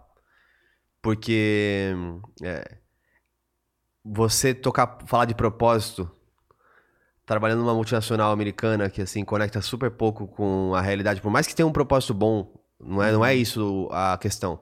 É uma mega empresa, super conhecida, não tem que falar, o trabalho dele é fantástico também dentro do McDonald's. Mas a gente sabe como que é o mundo corporativo. E algumas marcas, às vezes, elas ficam distantes da realidade, né? De como você pode, de fato, atuar. Você quer fazer alguma coisa, tem aquelas restrições, isso não vai pegar bem. João, o João pa- para de aparecer dessa forma. Então, eu acho que... é, Pô, foi um papo muito, muito bom. E também tem um tiquinho aí de... é, Memórias da P&G, né? Que a gente falou um pouco de P&G também durante o... o- Pô, a veio, escola, né? Sim, veio o Mila É, o- Jovic. não, não, é o também. meu, esse é o meu, meu último aí. Ah, que tá bom. mencionar. Vai lá, Diegão. Cara, eu queria destacar, já que o Geiger falou de. Da, você falou da trinca, né? E o, e o Geiger falou de, de, de uma dupla aí. É, eu queria des- destacar dois, que foi a Isabela Camargo e o Vinícius Kitahara, porque são pessoas que. É, Duas voltas da primeira temporada, né? Sim, os dois. de passagem. É isso É. aí. E, e, assim, foi, foi bem especial pra mim, porque tudo que eles falam e eles repetem, eles, eles batem na tecla dessa questão de se colocar na agenda, de cultivar boas relações, de puta, fazer o bem pro outro, de se priorizar, é, é uma coisa que bateu muito forte em mim pelo meu momento de vida e me ajudou até a, a sacar algumas coisas que eu não estava sacando é, no meu dia a dia. E é algo que pro ano que vem eu quero, inclusive, é, aprofundar, né? Então, foram episódios tanto da Isa quanto do Vinícius. A Isa é maravilhosa, né, cara? Assim, não tem o que falar. Pô, muito, manja, manja muito. É, me tocou bastante. É, eu aprendi bastante, assim. Então, foi, foi bem... Vou fazer um combo aqui agora, meu último, né? Mas vou fazer um combo da galera que, que a gente foi no Money Week e que a gente pôde ter contato. Tanta galera mais bancária, digamos, toda aquela Mar, a, a, a Marta Leonardes, o Flora, essa galera de banco, que é interessante entender a visão deles, a linha de negócio. Pô, essa galera tem um, uma linha forte, mas o que o evento proporcionou, que eu acho legal, e a gente já tinha conversado, é o Thiago Pereira. Falar com um atleta olímpico, cara. Pô, você vê o sacrifício que esses caras fizeram. É a mentalidade, né? A, mentalidade, a mente, assim, de perfeição, o sacrifício de, pô, você tem que ter uma dieta, você tem que ter treino, você tem que ter uma rotina para daqui quatro anos você competir na Olimpíada, É. cravar medalha. Foda. E no caso dele, que é natação, só com os caras assim, o Phelps, que é o maior de todos os tempos, e o Torpe, que também, pô, todos grandes medalhistas. Então não é. É como se tivesse Senna, Schumacher, Lewis Hamilton, todos me- na mesma época. É, Então, assim, é, é muito complexo. E acho que receber um pouco disso e passar pra galera é, é, é muito bacana. Aquece os corações aí. Bom, minha, minha última é, Ficha. escolha, a ficha, é, eu vou colocar com o Marcelo, o Meila, o famoso Meila, Salve Meila. é, Meila Hovitz. Meila, Meila, Meila Torraca? Jovic. a gente Meila fala. Torraca? É, Meila Jovic. É, cara, assim, pra mim me traz muitas lembranças que eu tenho memórias afetivas super boas da P&G. É, obviamente, antes que alguém me critique, ah, você tem, tá pensando aí no é, na P&G, fala da P&G sempre. É, a P&G mudou muito, eu sei, tá, pessoal? Você, se você tá na P&G hoje, eu sei que a P&G pode ter mudado muito. É, aquele velho ditado, quando você volta no lugar que você já esteve, Você nem o lugar é o mesmo e nem você. As duas coisas são, são é, separadas. Mas o papo que a gente teve aqui nas câmeras e depois das câmeras também, de ficar resenhando, assim, conversando, é, eu queria mandar um abração pra todo mundo que eu trabalhei na, na P&G, porque assim, me deu mu- muitas memórias positivas. A Elis também, é, que a gente falou muito sobre, sobre isso, a, a Juliana Haddad. Pô, foi uma, para mim um momento muito bom de nostalgia, assim, do que pra mim foi a melhor escola que eu trabalhei. Assim, foi a melhor empresa barra propósito, barra aprendizagem, barra N outras coisas que eu acho que é, a P&G não tá à toa há 180 anos no mercado. É porque tem uma, um joguinho ali dentro muito bem desenhadinho. E mu- muitas pessoas não entendem. É, algumas peças do jogo eu demorei até alguns anos depois que eu saí para entender. Mas é fantástico. E assim, acho que as pessoas que também fazem parte da, da P&G, em geral, estão na frente do mercado corporativo. Porque há mais tempo estão inseridos num ambiente mais diverso. É verdade. Há mais tempo é, são mais empoderados a exercer papéis de liderança desde o dia 1, que pisa na companhia. De fato, isso é muito legal na PG. E, pô, falar com o Meila foi, é, pra mim, espetacular. Meila que já foi meu chefe também, então foi uma, um momento especial. Muito legal, cara. Acho que minha última ficha aqui. Cara, não tem como não ser o Ricardo Amorim. Assim, por tudo que representou pra mim ali. Acho que foi o ápice do, do, do ano ali. Acho que duas coisas ali que me marcaram bastante. O fato de que, às vezes, a gente se coloca um pouco é, aquém do que é capaz de fazer, né? E, tipo, e no final, no final da conversa eu vi, cara, tô, tô falando com um dos maiores economistas do país, É. tô trocando uma ideia de igual para igual. É. Né? E às vezes você acha, você acha que não é capaz. E- E, e foi super legal o feedback. É, a gente trocou uma, uma ideia bem legal. Tudo que eu queria falar, eu falei ali. É, acho que tinha muito mais coisa para falar, então foi uma percepção assim muito foda do que, do que rolou ali. E o Igor, é, assim, você, quando você, você tá sentado do lado do Igor ali, você percebe que, cara, você não precisa ser o, o cara é, sofisticado, cheio dos, dos trick-trick pra ser um comunicador foda, tá ligado? Não, ele faz e o negócio, Igor, ele né? me mostrou ali, e, e, e- e às vezes se percebe só quando você tá sentado do lado do cara. É. Que um cara consegue, é, do jeito simples dele, se comunicar do jeito que ele se comunica. E o Flow tá aí porque. Então É. Isso foi muito. Isso foi muito, digamos, um aprendizado muito grande pra mim, assim, sabe? Vamos- Eu vou fazer uma. Pô, legal. Eu vou fazer uma menção honrosa também. É uma coisa que é difícil a gente trazer aqui, porque essa galera não mora no Brasil. Foi o episódio do Celso é, Sugawara, né? Sugawara. né? Eu acho que é V. Os japoneses me V- O W tem som de V, não é? O o Diego fica assim, né? Porque ele acha que eu tô falando. É, não, mas você tem um ponto, porque a gente fala Kawasaki, né? Lógico. É. Eu sei. Então, aí eu. Lógico, por isso que eu tô falando. O É. nome certo japonês que eu saiba é isso. Mas porque ele é expatriado lá, trabalha na Adidas, Uhum. na Alemanha. E é louco, porque muita gente trabalha falando assim: puta, tô numa multinacional, gostaria de ser expatriado. E aí ele trouxe a mesma coisa, né? Com Outro o lado bom também. e o lado dramático, né? De você ser. É, um brasileiro trabalhando numa empresa lá fora. Né? E, e ele, no caso, tá- já atingiu uma posição bem relevante, diretoria, na Adidas. Aliás, galera, se vocês tiverem uns Adidas descolando o solado, vocês já sabem pra quem mandar a reclamação lá. Ô, Celso, você tá tirando, Joe. Uhum. Porra, mano, mas não acontece. Os Adidas Aliás, não eu queria, eu queria dar parabéns pra Adidas. Por quê? É, 2022, é, no, no futebol, não sei se parar pra pensar nisso, mas a Adidas estava com o campeão da Libertadores, da Champions e do, do Mundial. E a bola? Foda, os caras acertaram demais, né, meu? Acertaram demais. Então, assim, É. né? Baita não, ano. não pode falar que foi um ano ruim pra, com as marcas ou, ou times que eles se envolveram, né? Uhum. Então, E, e eu queria é, mandar um abraço e agradecer, obrigado do fundo do coração para os nossos membros, né? Em especial aí as abelhas operárias e, e os nossos angões, porque apoiam o projeto do Critique, ajuda a gente a estar aqui ah, criando conteúdo. O Critique existe porque existe, porque essas pessoas ajudam também.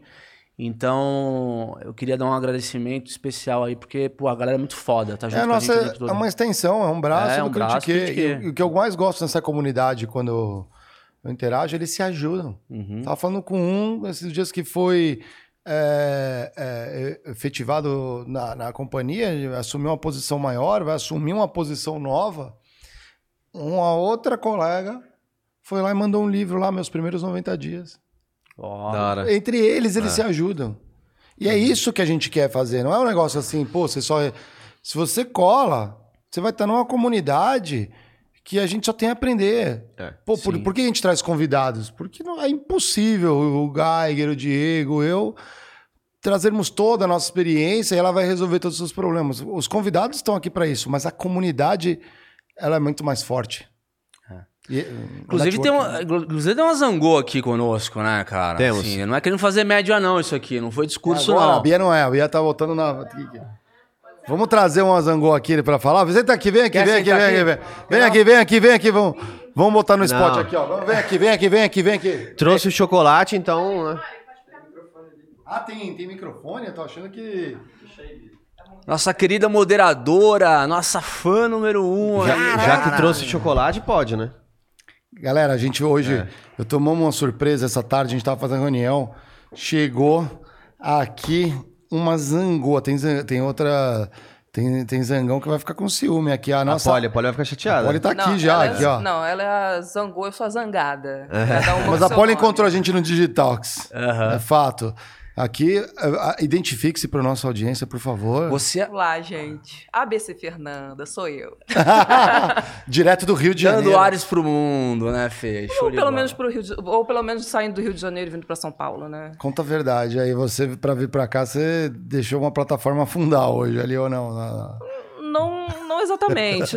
É aquela coisa, a gente vem andando na rua com um fone de ouvido e respondendo no, no celular. É o que tem, cara. E a gente continua trabalhando. Enfim. Ô, Fê, curioso, assim, como é que você, conhe- você conheceu no Critique pesquisando no YouTube? Como é que, como é que você chegou até a gente? Na realidade, foi o YouTube que sugeriu vocês. Olha! Olha. Obrigado, YouTube, Boa. cara. Aí sim, algoritmo. YouTube, Ô, robozinho. finalmente, eu ganhei um chocolate por sua Ela devia estar procurando alguma coisa assim, putz, eu quero falar com uns caras loucos. Aí foi lá e apareceu a gente. Na realidade, tava procurando nada. Ele eh, foi na página principal já. Mostrou pra mim, foi justamente quando teve aqui o Igor e o Monark. Aí quando eu vi os dois episódios, né, que tava dividido em duas É, partes. Ah. Quando eu entrei no canal, só tinha esses dois e mais um, acho. Que Era o eu, primeiro, o primeiro era episódio foi Pô, o do aquele episódio é bem alcoólico, né? Na verdade, né? Ah. Ah, eu também senti um pouco, uma coisa meio etílica também. Que era pra ser live, não foi live porque a gente não tinha dado o, o- no YouTube 24 Cara, horas do canal. Genial, Mas você, genial. cara, você foi com a cara do Mario? Você olhou pro Mario e falou, cara, cara, gente Porra, boa. Não, eu fui com a cara de vocês três, gente. Eu não tenho problema com isso, não. Tranquilo. Nossa, foi cara, super te- a gente tem que aguentar o Sentiu- Mario aqui, cara. É complicado, essa, né? O é, dia a dia, né, meu? Personalidade forte, né? Sangue italiano. Eu tenho a distância. É, eu tô lá então. no Rio, então eu não vejo vocês assim com tanta, tanta frequência. Aí ela né? volta então, pro Rio, deslo... da... não vai mais seguir o cara. Conheceu a gente pessoalmente. Fala assim, Matou já, matou, Matou, a matou. cidade já. Acabou a brincadeira. Você acha que o Critique ajudou você de alguma forma? O que, que eu tô fazendo aqui, rapaz? Como é que eu vim parar aqui? Ah. Foi porque vocês me ajudaram, isso com certeza. É aquela coisa, foram nove anos né, de luta desde que eu me formei para conseguir um espaço no mercado de trabalho que, no meu caso, é meio punk, né, que é o petróleo. É. Então, e tinha sido, eu tinha colocado na minha cabeça, até foi o que até a gente conversou agora essa semana, né? Você é no- engenheira, né? Exatamente, engenheira de petróleo. E eu tinha colocado na cabeça que esse seria o último ano que eu ia tentar a minha própria área. Você falou na mentoria isso, né? Exatamente, na mentoria, segunda-feira. Então, é aquela coisa. Hoje já estou pensando um pouco diferente do que estava pensando ali no início do ano, né? No início do ano já estava pensando o que, que eu ia fazer, como é que eu ia fazer minha transição de carreira. Hum. Hoje já estou pensando no ano que vem como é que eu vou fazer minha próxima certificação do petróleo. Então, foi uma É legal bela isso, diferença. é interessante. É, você, já foi na indústria do óleo, né? Foi, cara, é uma indústria muito interessante. Você sabe o que é a árvore de Natal? Com certeza. Especialista em árvore de Natal aqui. cara. É especialista. Falando em Natal, né? Falando em Natal. Tá? Pra quem Mani- o- Não, ela veio hoje falando, todas as coisas, né? Que os equipamentos lá de, que ficam no fundo do mar, Manifold, Heiser, né? Todas... uns gasodutos. Você já morou, você já morou em plataforma já, filho? Megalodon. Não, não, Não? não cheguei a embarcar, não. Só o máximo. Nossa, que coisa. É, O máximo, o máximo que eu fiz foi, foi visitar. Fiz, fiz visitas em campos de petróleo é, em terra e no mar eu só fui na, na construção de uma plataforma. Porra, tem uma galera que mora, né? Passa 21, 20 dias. É, Os embarcados. e- É 15 e 15, né? 15, 15, dependendo se você for funcionário da, da tal petroleira aí, né? Do Aham. governo, 15 por 21 em casa. Ou se você mora para fora do país, é 28 lá fora, 28 aqui. Interessante. Você falou que você visitou campo em terra, eu imagino que seja no Nordeste. Sim, foi na Petro Recôncavo, na Bahia. Que legal. Aí lá é que eu via. Mas aquela coisa, né? A gente viu uma, uma coisa muito antiga. Aquelas. É, tu- exatamente. igual tem nos Estados É Unidos. cavalo, é, cavalo de Cavalo pau, de né? pau. Que é aquela, aquela É. cabeça que o pessoal vê bastante em propaganda, enfim. Essas são as mais utilizadas lá. Então, assim, coisa bem antiga, bem até. Ah, eu acho que eu gostaria de trabalhar 28 dias tipo, Embarcado? embarcado e 28 dias fora Não, sem, sem ter que trabalhar. Pô, pensa, Sem pensa nos prós e Cara, contras sem disso. ver, Ah, sem olha. ver a sua esposa, meu amigo. Então, é isso que eu ia falar. Eu conheço tanta história lá de Ninguém Macaé. aguenta. Aonde da você acha que tá minha esposa nesse momento? Ninguém aguenta. Ah, é assim, eu, eu sei, mas é Eu um vejo mês. ela uma vez por mês. Não, Ela assim, fica no Rio, eu vou pro, É pro uma, Rio no prova final de da, é semana. uma prova da confiança mesmo. É, né? mas, assim, Mas é que eu, eu já ouvi tanta É que, história é de que, que não, o é que assim, volta. cada um funciona de um jeito, né? Mas a questão da abstinência, né? Eu, eu não... Caramba, Diegão. Diegão Ah. taradão. Diegão taradão aqui, ó.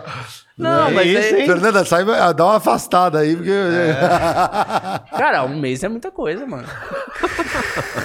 Enfim, vamos pro próximo sabemos, assunto. sabemos de histórias assim terríveis da Arábia Saudita. Pessoal que passa 28 dias na Arábia Saudita e 28 dias aqui, realmente tem umas histórias bem punks, assim.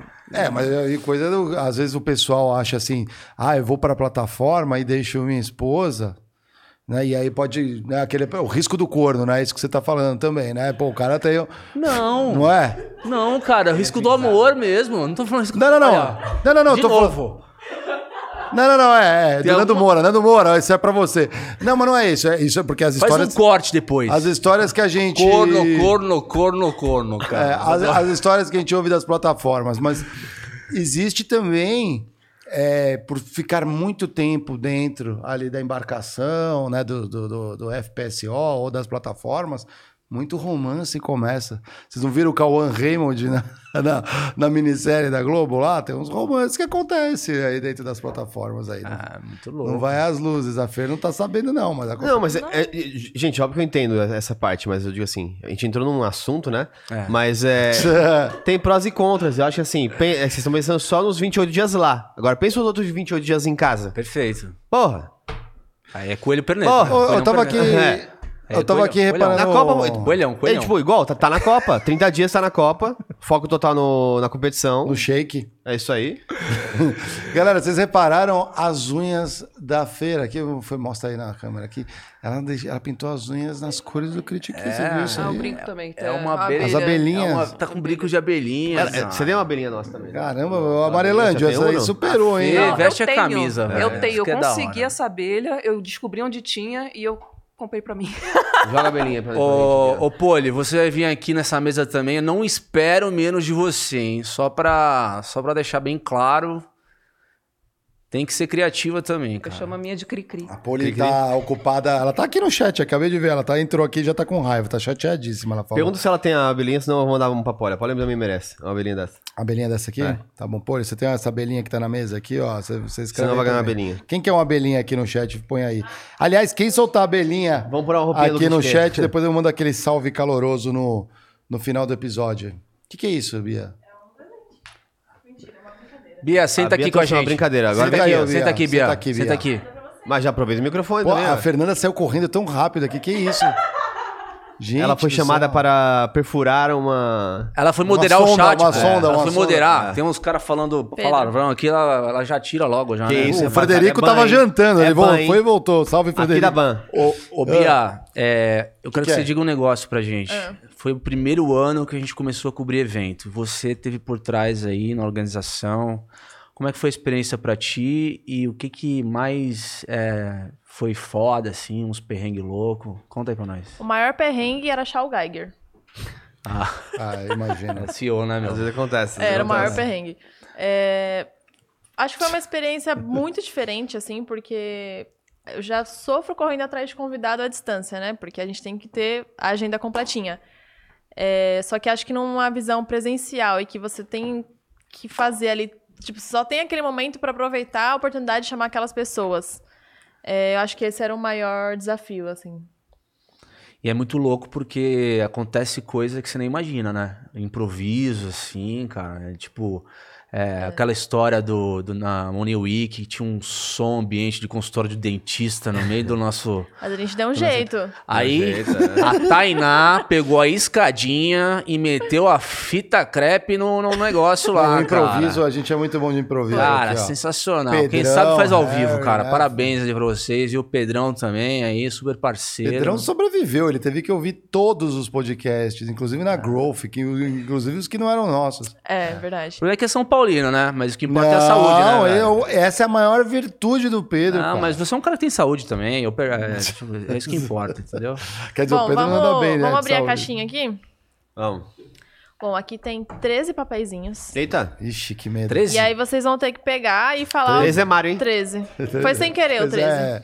Eu? É, é. Porra, 13? Juro que foi sem querer. Quer que eu tire um pra ficar? Não, não, não, pode ser. Não, se tivesse mais um era 14, era, aí era É, meu. é. Mas aí vocês vão. Vocês vão pegar e falar o que vem na cabeça. Tá. Vai, começa. Começa, Começa. Geiger. É, faz anti-horário agora. Pegar Você um- também vai eu- participar com a gente, Bia. Peraí, eu leio. Não, eu já sei o que tá escrito. Eu leio o que vier na É. cabeça, eu falo. É. Lê aí pra gente, então. Descreva em uma palavra seus colegas de mesa. É... Corno? Negacionistas. Eu não tô sabendo. Mentira, negacionistas. Negacionista, terra Mas plana. foi o que veio na cabeça. É, o que vier na cabeça. Ah. É... Nossa, deixa eu... é, Ah, não, mas é fazer Pegou uma discurso. difícil, Não, não é né? discurso, não. não. é uma Já foi, já. Não é, é uma palavra, então Ah, tô tá. pensando bem a palavra. Não, peguei de Tipo, surpresa uma com essa. zoeira, é. Escreva uma palavra os seus colegas de mesa. É... Eu diria que o... É... Vou usar duas palavras. Não, é uma palavra pros dois? É, ou vou dividir, vou, vou dividir, vou dividir. Ele vai falar um Pra pra mim, o Diego, pra ele. o Diego, ele é um sensato otimista demais. É, porque ele é sensato, mas ele é muito otimista com as coisas que ele acredita. é, no sentido da vida dos políticos, por exemplo. É, Discutam depois. Depois eu... escutam depois. DR, hein? E, e o Mário, cara, o Mário eu acho que ele é. Ele é único. Pronto. O único é um negócio muito especial. Porque assim, o Mário tem uma energia muito foda. E acho que tá se descobrindo ainda com algumas coisas que ele tá. O modo como ele tá criando. É, a gente, desde o começo, fala o modo como ele de fato é a, a voz número um do Critique. É o Mário, não tem como dizer que não é. É, é mas é verdade. A- é, cara, não. Daqui a pouco eu A, a voz número um é do Mário, porque ele abraçou isso desde o primeiro dia também. E mais que isso, está sempre sentadinho na cadeira de honra, que é essa aqui. né? Eu acho que aquela é a cadeira Não. de honra ali. Essa é a Ah. cadeira de honra dos hosts. Ah, Essa, em teoria, é a cadeira secundária, e ali é a cadeira do convidado. Então você tá sempre na cadeira de honra, Marão. Nossa, trocar. A câmera é melhor, pega sempre de frente. a gente tá Abrindo sempre de todos os lado aqui, programas. abre todos os programas. Não, mas eu, eu gosto de sentar Chama aqui por outro motivo, é porque eu tenho a gavetinha aqui que eu guardo no meu caderninho, ó. Então. Tenho- é, é frescura mesmo, não é nada disso. Próximo. Aliás, eu vou mostrar um objeto depois aqui que vocês não vão acreditar que eu guardei aqui, vocês vão se arrepender. É um- já vi, Não, não, tá. não, não. vou falar. Deixa lá, deixa lá pro final. Lugar inesquecível que eu já fui. Islândia. Interessante. Por quê? A Islândia é, o- é a terra mais jovem do planeta e são- é um país é, autossuficiente em energia, pela energia geotérmica. Então, eu, eu dei a volta de carro num país durante 11 dias. Tipo, assim, cada, a cada 20 quilômetros que eu passava era uma cachoeira, que, era, que era, são as geleiras derretendo, assim. Você viu a aurora um frio lá? do caralho, eu passei perrengue, congelou meu pé de noite, tive que dormir dentro do carro. Mano, é, entrei numa guest house com cheiro de miojo de chinês, cara. Puta, assim, um negócio maluco, mas ao mesmo tempo inacreditável, assim. Então, muito, muito legal, assim, a, a experiência. O lugar mais louco que eu já fui. Que legal. Você viu a aurora lá? Não, porque ou você dá a volta no país ou você vê a, vê a aurora, né? Que a aurora é no inverno. Então Ah. aí fecha a estrada. por causa da- das Ah. nevascas e tal. Então fui em agosto. Sabia. Você recomenda? Você indica? É caro pra ir, né? É caro. É, na época Tem que, que- tinha gás. tem que Agora não tem mais lá. gás pra isso, não. Nossa senhora, hein, ó. Esse é grande, hein, Bia? Que você ia pôr, ó. Em uma reunião de feedback, você aproveitaria para falar o que está entalado ou guarda para si mesmo? Essa foi pensada em você. Você pegou certo. Cara, numa reunião de, numa reunião de feedback, eu, re- eu passando feedback para alguém ou eu recebendo, só para entender. Não, acho que aí tá recebendo, né? Você aproveita para falar o que. Não, só não tá falando nada. Você tá falando assim, ó. Você aproveita para falar o que está entalado ou guarda para si? Isso. Vamos lá. Tudo depende. Depende da intimidade. chefe, né? Da intimidade que você tem com a pessoa e do estilo de chefe. Se é- vamos eu pensando assim, que é uma reunião que eu estou recebendo. Se é uma reunião que eu estou recebendo é, feedback, como que a gente comumente fala, feedback é um presente. Pega, guarda, digere, leva para casa, de preferência. E eu nunca fui assim, mas a, maturidade foi levando a isso. Guarda, e você pode falar, foda-se, não concordo, e, ou realmente presta atenção e tenta explorar. Mas não tenta rebater. Leva, digere isso, passa um, dois dias, depois você puxa para reunião, um almoço e tudo mais, fala, pô, me ajuda a corrigir isso, me ajuda a aperfeiçoar aquilo. Mas eu acho que você tem sim que se posicionar. Principalmente quando às vezes o feedback não necessariamente é o feedback sobre a pessoa, sobre você, o comportamento. Às vezes é um feedback sobre o resultado da empresa, a linha direcional e tudo mais. E eu já tive muito momento de divergência estratégica da empresa, onde eu não concordava. Em muitos eu estava absolutamente certo. Eu briguei. é sério mesmo. É sério mesmo. Eu tenho exemplo. Não, eu acredito, não tô rindo Eu por tava isso. absolutamente certo. Eu briguei com o meu chefe. Ficou uma posição é, ruim. Eu lembro dessa época. Até um abraço pro Ari. É ele mesmo. Ele sabe disso. Um, um chefe que eu tive na Pepsi uma época foi assim. Cara, isso vai dar merda. Isso vai... A gente sabe disso. Os meus compradores na época, o meu time falou, cara, por que, que a gente tá fazendo isso agora? Cara, cheguei num ponto que vamos obedecer. E às vezes tem isso mesmo. E o que aconteceu? Deu merda. Ele veio e aí, durante o time de liderança, ele falou, cara, ele tinha razão, pediu desculpas. É, mas é legal, porque às vezes, né, essa coisa de eu não queria mais bater. Já, você passa de um limite, porque aí é o respeito e acatar a liderança, ele tem os motivos. Então, acho que é muito de você também é, deixar, às vezes, Se a empresa é grande e parruda, ela aguenta o tranco. Aquilo não vai ser nada, um arranhãozinho. Ela tá- não pode quebrar a empresa, apertar o botão vermelho da, da tua, da tua é, é, matriz nuclear ali, da tua usina nuclear. Não é, bem, não é sobre isso. E quando você está fazendo feedback com o time, eu, eu gosto de ter um ambiente geral, um ambiente de confiança, onde você possa é, todo mundo ter opinião e gerar e não ter papas das línguas para também falar, pô, isso aqui você falou meio errado, aquele dia você foi grosso, aquele dia. Que eu acho que é legal, porque é assim que a gente constrói o ambiente, porque a gente vai conviver tanto tempo. Eu acho que o único ponto que eu acrescentaria aí, Ah, pode acrescentar. a- Pode, o papel pode. que era seu, é, mas é se, porque é específico como foi escrito, é, se aproveitar para falar tudo aquilo que está engasgado, se tem muito aquilo engasgado, Aí que passou muito tempo. não é o, Não não, é- é, não é na reunião de feedback é o momento para você falar. É. Não é. Porque senão você vai trazer um monte de tempestade. É, fala com o estômago, não fala com o cérebro. é. Mas eu coloquei isso porque a maioria das pessoas, elas guardam mesmo até um ponto de não aguentar mais, né? É verdade. É verdade, não faça isso. E, e- e a dica do Geiger é boa também, porque não vai acumulando, acumulando até você implodir. É. Pô, pega uma reunião e fala, ó, eu quero falar sobre esses pontos e vai. Manda lá, Geiger, outro papelzito. Papelito. É, Ah, a CMR, a CMR. Mas- faz o corte aí do... Vocês concordam, né, galera? Vocês concordam? A Poliana falou pra eu chorar aqui. Um conselho para seu eu de 18 anos de idade.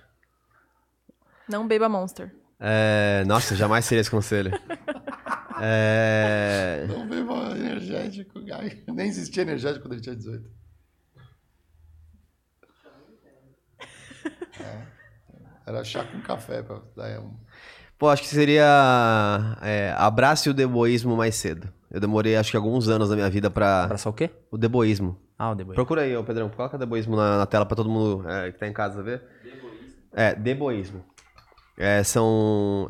Não é uma religião, obviamente, tá, gente? É um meme. Mas é um conceito que eu. Procura ali, ó. É, vai imagens. Neologismo que surgiu na internet como uma corrente filosófica, onde a principal, pô, já... É, pega aquele ali, ó. A- é, aquele. Um, dois, três, quatro, cinco. A, a quinta. Não, a sexta, se- desculpa, a sexta. É. Eu vou até ler isso pra vocês, gente, porque assim, é, isso mudou minha vida. Levanta ali o Diego pra mudou minha vida de uma certa forma. Eu acredito nisso de verdade. Ah, É, agora, agora ajudou aqui, ó. e, óbvio que tem uns- um, um tom meio quase que infantil nisso, até por isso que você tá falando pra pessoa de 18 anos aqui. É, que é um modo de você levar a vida de uma maneira mais leve e ao mesmo tempo seguir fiel ao que você acredita. Então, é, o que, que é o deboísmo, né? Os, os mandamentos do de boas side of life. Então, primeiro ponto, não tretarás com o seu próximo, pois estás de boas. Muitas vezes na sua vida, o seu próximo ele quer brigar com você, mesmo que você não queira. Ele vai puxar o tom, ele vai puxar coisas, ele vai é, criar situações. E se você tá de boa, você de boa ficará. Então, é, esse é o primeiro ponto. Segundo, pequenos problemas não te atingirão se você for de boas. É isso, às vezes também gente faz uma tempestade em copo d'água por problemas que não são problemas reais. Tem problemas reais, muito grandes, e tem não problemas. Eu sempre falo que isso é um não problema. É, isso é muito importante a gente ter essa noção. Três, ser de boas também significa respeitar opiniões alheias. Isso a gente é, trabalha muito, não só aqui, mas no Flow também. né? A gente fala a opinião que um tem de mais de direita, ou mais de esquerda, ou mais é, de pró-negócio, menos risco, mais risco, mais conservador. Tem milhões de questões que a gente tem. E respeitar a opinião alheia te deixa mais de boas também, porque você aprende até uma vida mais leve. Quatro, e estou fazendo isso agora, contagia o deboísmo. É, conte para seus amigos o que o deboísmo pode fazer por você, que é essa vida de fato mais de boas. É, cinco, não importa a tua, tua natureza sexual, faça amor e fique de boas. Sim, é. É isso, gente. Diversidade é isso. As pessoas, cada um tem um, um modo de ver a vida, cada um é, tem um corpo para habitar. Então, cada um tem uma dor que sente. Se a pessoa ela tem uma escolha, faça amor e Não fique de boas. guerra. Amor, Exatamente. faça guerra. Ponto número 6. Sua mente vai responder a maioria das perguntas se você aprender a relaxar e ficar de boas.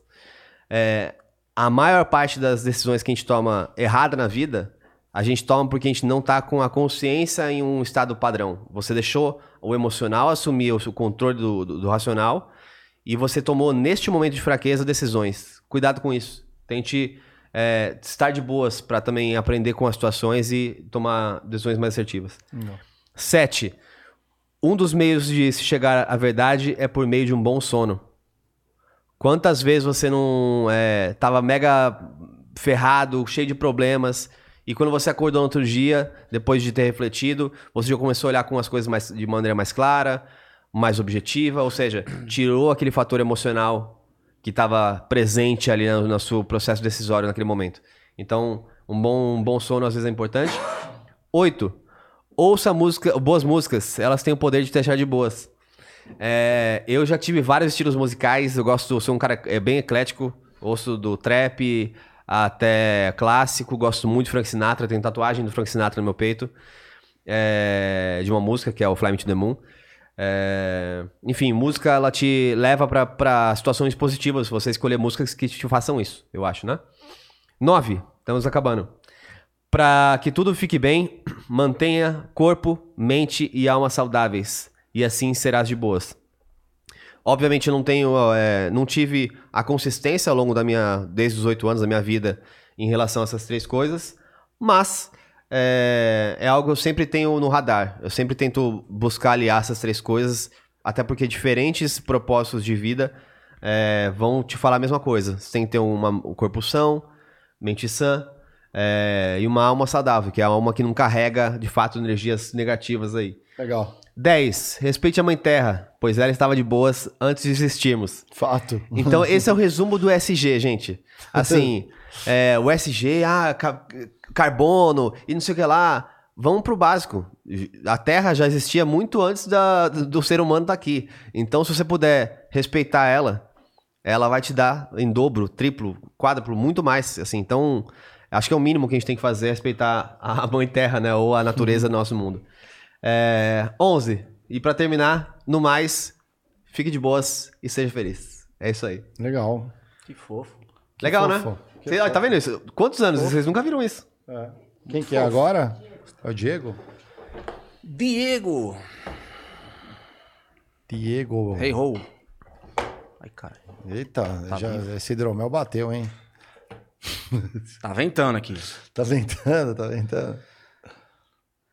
Podcast com palestrinha ou com poucas palavras? Só responde sim ou não. É, não faz sentido algum, não faz sentido. Não, po- podcast que é o. eu Entendi assim, o convidado é palestrinha, que tem sempre aquela mesma palestra. Cara, eu. Só responde sim ou não. Pô, o Gaga acabou de dar uma palestra aqui. Foi boa. Tá vendo? Sei. Há exceções. Não, acho que o palestrinha não é assim. O palestrinha é aquele convidado que sempre fala. Vem, fala, vem Ah, vender o negócio. Vem- Isso, ah, Aquele media training. Poucas palavras. E, aí, e aí eu vou usar de novo o exemplo do Igor. O Igor, cara, você não vê ele falando pra caralho o tempo todo. Não é um cara que quer cagar regra pra ninguém. Não, entendeu? depende do episódio, ele conversa bastante, não, Não, é? conversa, mas não é aquele cara que caga regra pra cima dos Ah, outros, entendeu? sim, sim. Tem muita gente que, principalmente podcast de autoajuda, né? Assim, pô, rola uns, uns conteúdos meio que o cara quer falar mais que o convidado, ou quer falar, quer sobressair. Então, pra mim, menos é mais sempre. Só aproveitando que a gente tem 13, a gente já fez algumas, então o Mário agora, né? É, a gente pode fazer três cada um e a última faz a Bia. É isso aí que eu tava pensando. Que que- Não. Olha só como a vida é, né? A vida é Ninguém injusta tá- às vezes, não? Que vou dar Ninguém tá, ninguém tá aqui, puxando ó. a sardinha, tá tudo na sorte aqui, meu. Vou sortear um aqui. Já vou deixar a caixinha aberta aqui, vou nada. Peraí. Ixi, daqui. Nossa, olha. Eu só pego pergunta gigante, ó. Se tivesse na entrevista de emprego, como você responderia a clássica pergunta? Três defeitos e três qualidades. Legal. Acho que a melhor forma de você responder isso.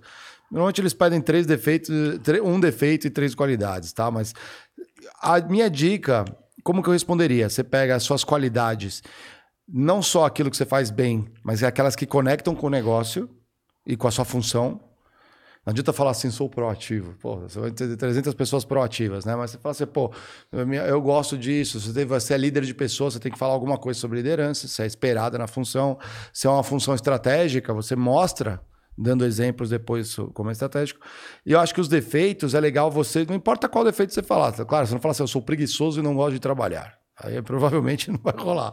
Mas você fala alguma coisa que você. Uma dica é do que você tenha recebido nos últimos feedbacks e como você tem trabalhado isso. Se você tem autoconhecimento e reconhece que tem essas oportunidades. Normalmente elas são.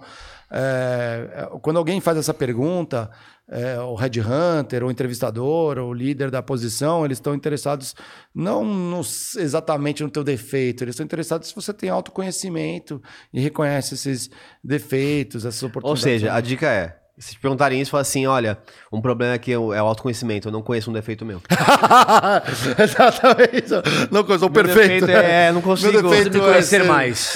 Meu defeito Estou é sem ser- conhecimento de mim O mesmo. meu defeito é ser tão perfeito que as outras pessoas ficam inúteis no trabalho porque eu resolvo todos os problemas, né? Tipo assim. Não existe pessoa perfeita, galera. E também eu? não, não Vamos lá. A gente, tem que avançar, né? Pô, a gente tá indo. Vamos, vamos, que- vamos. Daqui a gente sai daqui meia-noite hoje. é. Não tem, a gente pode É, pode sonhar. Qual seria o emprego dos sonhos? Pô, meu emprego dos sonhos, real. astronauta. Não, meu emprego dos sonhos, gente, assim, é, é trabalhar, é, para mim, é dos sonhos. Trabalhar de casa, é, num ambiente que, em que a sua casa, ela é frequente. Eu sou, assim, família italiana, a gente gosta de as pessoas em casa e tal. Então, pra mim, apesar de tem, gente que acha que é o caos, né? Pô, mas você mora no trabalho. Como minha vida é meio maluca, né? Tem que viajar, etc.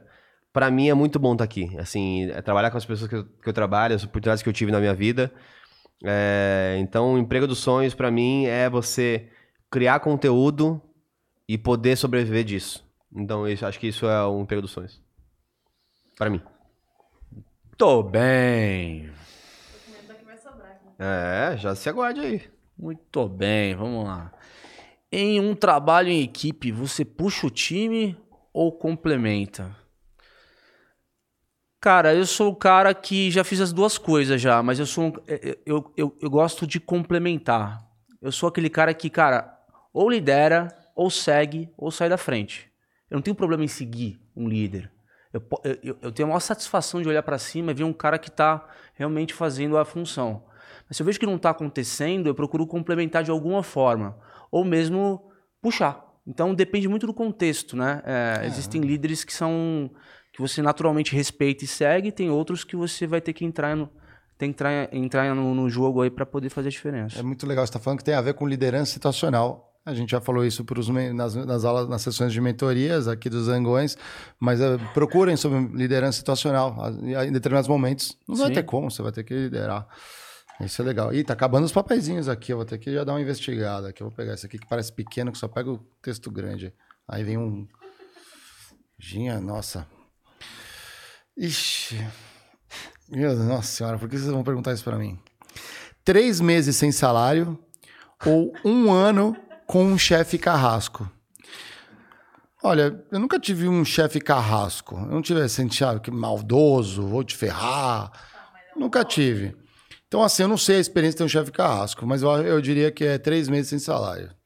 Mas se você substituísse essa pergunta para três meses sem salário ou um ano com um chefe duas cuecas, eu acho que eu diria um ano sem salário é muito melhor do que um chefe duas cuecas.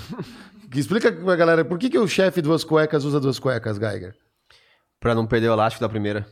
Isso, exatamente, conforme vai esgarçando, né? É, é. Tem uns chefes assim, infelizmente. É difícil conviver, mas quando afeta a tua saúde mental, teu estado de espírito e o tesão pelo trabalho, é muito pouco provável que você tenha Tá vontade de acabando, trabalhar. hein? Tem mais um pra cada depois dessa É a e Bia, né? da Bia. Ou da Tainá, Vamos né? lá, vamos lá, A cara da a Tainá tá com uma vontade de fugir. né? Ela não vai fugir hoje. Qual a situação mais inusitada que já presenciou no trabalho? Pô, essa aqui é uma historinha, tá? É, não vou citar nomes. Mas é. Um funcionário. é, ele ficou alterado emocionalmente, psicologicamente, por situações é, Que você não cotidianas e que seria de controle dele. Pra deixar bem brandinho. É, E ele simplesmente, quando chegou a comida de, dos convidados é, de um programa, ele roubou a comida das pessoas e comeu. E foi bem difícil ter que demitir a pessoa, porque ele não entendia que o que ele tinha feito era errado. Assim, comer a comida de um convidado que, que tinha chego ali e ele, assim, achando. Você não sabia. né? Porque assim, no, no onboarding, no onboarding falou que ele tinha que sentir. a- Cara, espero que você se sinta o mais confortável possível aqui Ah, dentro eu desse lembro, ambiente. Eu lembro, eu lembrei lembrei. E aí a resposta durante o feedback, quando ele roubou a comida do convidado pra um podcast. Meu Deus do céu. E. Mas tava com fome, não tinha jantado? O que que é? Não, é, não tava num Não momento bom. caso tava num momento né? bom. É, ele falou assim: não, tô me sentindo à vontade. Foi lá, pegou a comida e comeu. Caralho. É. Então, Que isso foi a coisa mais inusitada, com certeza. Que eu Pô, essa bem- Que Porque assim, eu ficava assim, ó, não. Eu achei que você ia Não. contar a história de uma lixeira, mas. uh, Qual? De uma lixeira aí, de uma- mas. uh, Ah, não, tá, mas não, não. Essa é inusitada. Não, essa aí. Essa é inusitada, mas é, deixa, deixa pra essa, eu ele ouvi- contar. essa aí, hoje eu ouvi uma pior que essa aí. Depois você conta em Tá. quando fechar as câmeras aí, que eu não vou esquecer. Vai lá, Diegão. O que falar em um almoço com o chefe? Caralho. Cara, assim, se você tem uma relação boa com o seu chefe, tudo menos de trabalho. Ah, mas aí é fácil. Se você tem uma relação difícil com ele, Só fale de trabalho. já vai ser difícil você estar almoçando com ele, só você e ele, né? Eu acho que o que falta pra responder essa pergunta é qual é o seu objetivo? Legal, é isso aí. Exato. Cara, eu acho o seguinte, é, a reunião de feedback pode ser uma ótima oportunidade para fazer um almoço, por exemplo. Onde as pessoas, as pessoas estão comendo, conversando, e eventualmente você saber é, se você está performando, se aquilo que esperam de você, você está conseguindo entregar do jeito que é, as pessoas, o teu chefe, no caso, espera. Então, talvez seja uma ótima oportunidade para você ter uma noção do trabalho que você está fazendo. É, acho que é muito, às vezes, difícil para as pessoas marcar reuniões formais de feedback, ter uma sala marcada, um horário marcado. Muitas vezes, um lugar informal, um café, um almoço, sirva bastante para isso. Eu já, já fiz reunião de feedback com meu chefe em almoço e, cara, costuma ser bastante produtivo. É bom porque ele tá com o estômago cheio, né? E aí libera as enzimas da- do prazer e, e começa a ouvir legal. Você tem a falar. Não evitem reuniões ali antes do almoço com o seu chefe, feedback, que às vezes o mau humor bate, você não sabe por quê, por causa, por causa da fome. É. Pera aí que eu vou ler essa daqui, essa curtinha, hein, ó. Happy hour com os amigos ou almoço com o chefe? Eu acho que os dois, né? Depende do objetivo, né? Depende do objetivo. Aprendi essa frase Eu agora. diria que. Eu diria que. Pô, happy hour é sempre legal, né? Porra, happy hour é sempre muito bom. Mas o almoço com o chefe, ele tem que ser estratégico. Eu diria, happy hour com os amigos, se, seu chefe, se, você tem uma, uma, uma relação de amizade com o teu chefe, ele vai estar no happy hour. E, e o almoço com o chefe, às vezes, pode ser um, uma coisa estratégica também. Às vezes vai falar de negócio, de um feedback. Os dois são bons. É, às vezes, por exemplo, você tá almoçando com o cara, você fala, "Ca- cara, me apresenta tal executivo, porque eu tenho no futuro. Isso, quebra barreiras, né? É, isso é uma. É, tipo, quase que você pode falar que você não fala normalmente do lado na mesa dele, entendeu? Legal. Bia, essa é tua. Ah, É, não, deu aqui, Geiger. ó, eu peguei uma última aqui. É, e sobrou um pra Bia. É, filme, música e livro favorito. É, filme tem alguns. Gosto muito de Matrix. Gosto de Avatar. É, eu gosto muito de filme que é um filme é, que te tira da realidade natural do, do mundo, te faz pensar em coisas diferentes. É, música, Fly Me to the Moon, Frank Sinatra, tenho tatuagem no meu peito. E livro favorito, é, talvez corporativo, 90 dias, é, ou posicionamento, batalha pela sua mente. É, mas de geral, eu diria que 1984. É um, um livro muito bom, Muito bom. por ser escrito em 1948 e cada vez mais tá mais relevante para nossa sociedade. Legal. Biazinha. Eu queria dizer Hum. que o Geiger leu e escolheu o mais difícil pra mim. E você acha que eu vou deixar você participar do programa e falar o filme, música e livro favorito? Faça uma pergunta. Ele sabotou Ah, o meu papel. Você hackeou? ah, óbvio. É isso aí, mano. Ah, Ai, então tá Mas certo, ele Bia, pode. lê. Mas eu peguei muito difícil. Não, Então vai, é zero ler, difícil. é. E era número um, ó, que tinha escrito. É porque Lê. esse pra mim seria fácil, então as pessoas já ouviram. Então Leia seria pro muito legal público. ouvir o seu. Leia Ixi, pro público. sabatina da Tá. Biazinha aqui, vai. Pessoa. Não. É, pessoa que te inspira e por quê? É, eu acho que eu vou falar uma coisa até curiosa, porque eu não tenho pessoas distantes que me inspiram, assim. Tipo, famoso ou, sei lá. E eu vou falar uma coisa, não é puxando saco, não, mas eu me inspiro muito no Geiger. Assim, de ver a. Ele trabalhando mesmo no dia a dia e puxando as pessoas, sabe? É, mesmo distante, assim, que a gente sempre tem que ficar procurando ele por aí. Meu jeitinho. Mas, mas eu gosto muito de como ele realmente puxa um time e lidera, Legal. Lidera até pelo exemplo, que eu acho que isso é o mais, mais importante, né? E até uma coisa que eu comentei, mandei uma mensagem, né, falando que ele mandou parabéns e tal. E fico nervosa.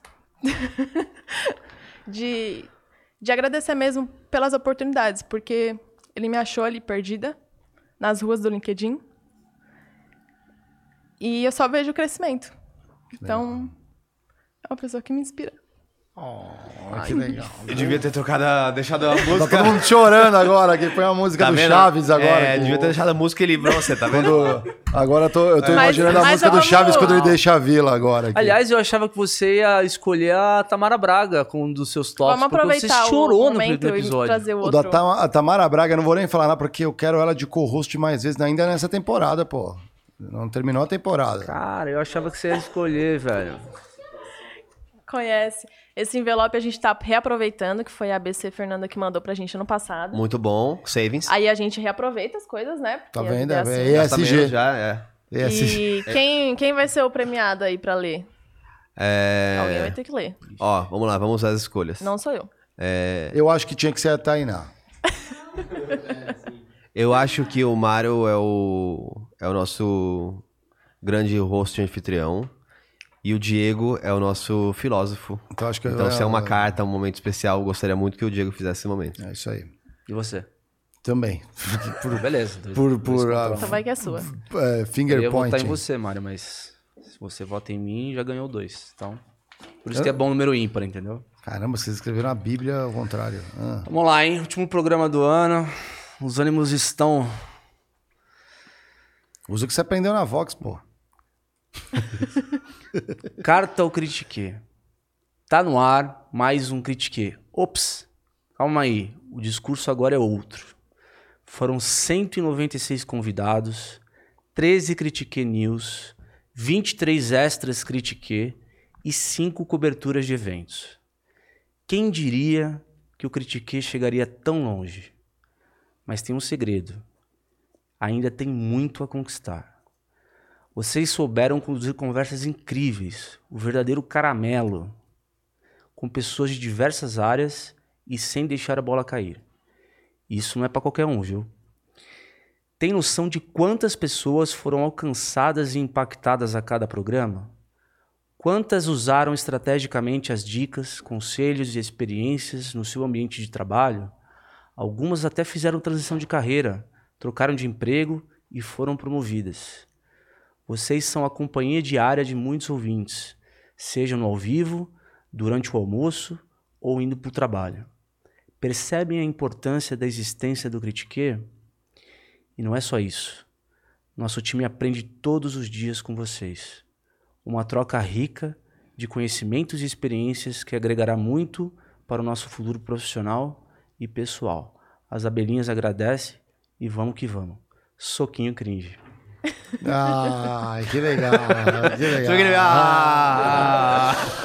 Nossa, Caramba, é, vai legal. Esse é o momento que eu saio. vamos botar no quadro. Vamos, vamos trazer uma galera aqui. Vamos fazer um rodízio aqui pra galera a Bia conhecer sabe um operar, pouco então vem, Pedrão. quem tá aqui. Não, eu vou, eu vou ali, vocês- tomam conta. Vamos trazer os dois aqui, vocês dão conta dos dois Claro. aqui, ó. Então vem, eu vou trazer os Olha, dois aqui. Eu dou viu? uma... Porque, ó, É, mas tem uma pessoa que a gente não vai conseguir botar na mesa porque tá do outro lado da tela que é o Isaías. Então, o Isaías aqui é aquele nosso coraçãozinho, mini coração. pra você. Cringe, né? Cringe. É, a gente falou do Isaías e também esse ano a gente, como, quando a gente olha o ano inteiro, é, passou o Natan. Aliás, o Natan, galera, é o responsável pelo nosso site. Quando você entra lá no critiquepodcast.com.br, que a gente tanto fala, pô, teve o Natan que fez o negócio e colava com a gente. Antes fazia as edições também. É, e teve uma troca de bastão no comando da operação. Vou ceder o meu lugar aqui pro Pedro. Era o Otis. Então, assim, tava ficando complicado a gente entender a loucura do Otis. É, mas e com o Pedro não foi tão diferente, Ah, mas foi um no- pouco no- pelo mais no razoável. último programa ele fez aquele peidinho com, com o ombro, né? Sim, sim, sim. Eu lembrava disso. Exatamente, pra você entender. Que, mas ele, o Otis, tá no Flow Games, então ali, porque até entende muito, né? Um É. exímio jogador de Dota, inclusive, né? Tá lá colando com a galera. Um abraço pra vocês. é, durante esse ano que fez honra. Vem cá, Pedrão. Rola aí, Pedrão. E a Tainá, chama. Ô, Tainá, vem Aí imitar o Diego aí cê- aqui. é. Vem imitar o Diego aqui, Tainá. Vamos lá. Não? Mas você imitou tão bem lá. É, o Pedro imita o Geiger, né? Imitei você. Pedrão, fala quantos anos você tem pra essa galera que tá te vendo aí. Tenho 18 anos. 18 aninhos, cara. E você chegou aqui no, no estúdio. é, você sabia alguma coisa sobre. Cara, não. Eu não sabia nada nem de computador. Imagina de estúdio, assim. Tipo, eu cheguei sem quase... Eu nunca fui de mexer muito em computador. Tanto que eu não manjava nada. Aí... O seu irmão do, do Bruno, né? Chama, todo mundo chama de Risse aqui. E ele me mandou uma mensagem do nada e Como falou é que você assim, chama esse? De Bruno. Ah, tá. Achei que era tipo um bubu. um- Não, não, só Bruno. Sempre foi Bruno. Aí eu tava no, no restaurante com a minha namorada. Aí o Bruno mandou assim: Você quer operar o Critique? Do nada. Aí eu falei, mano, quero.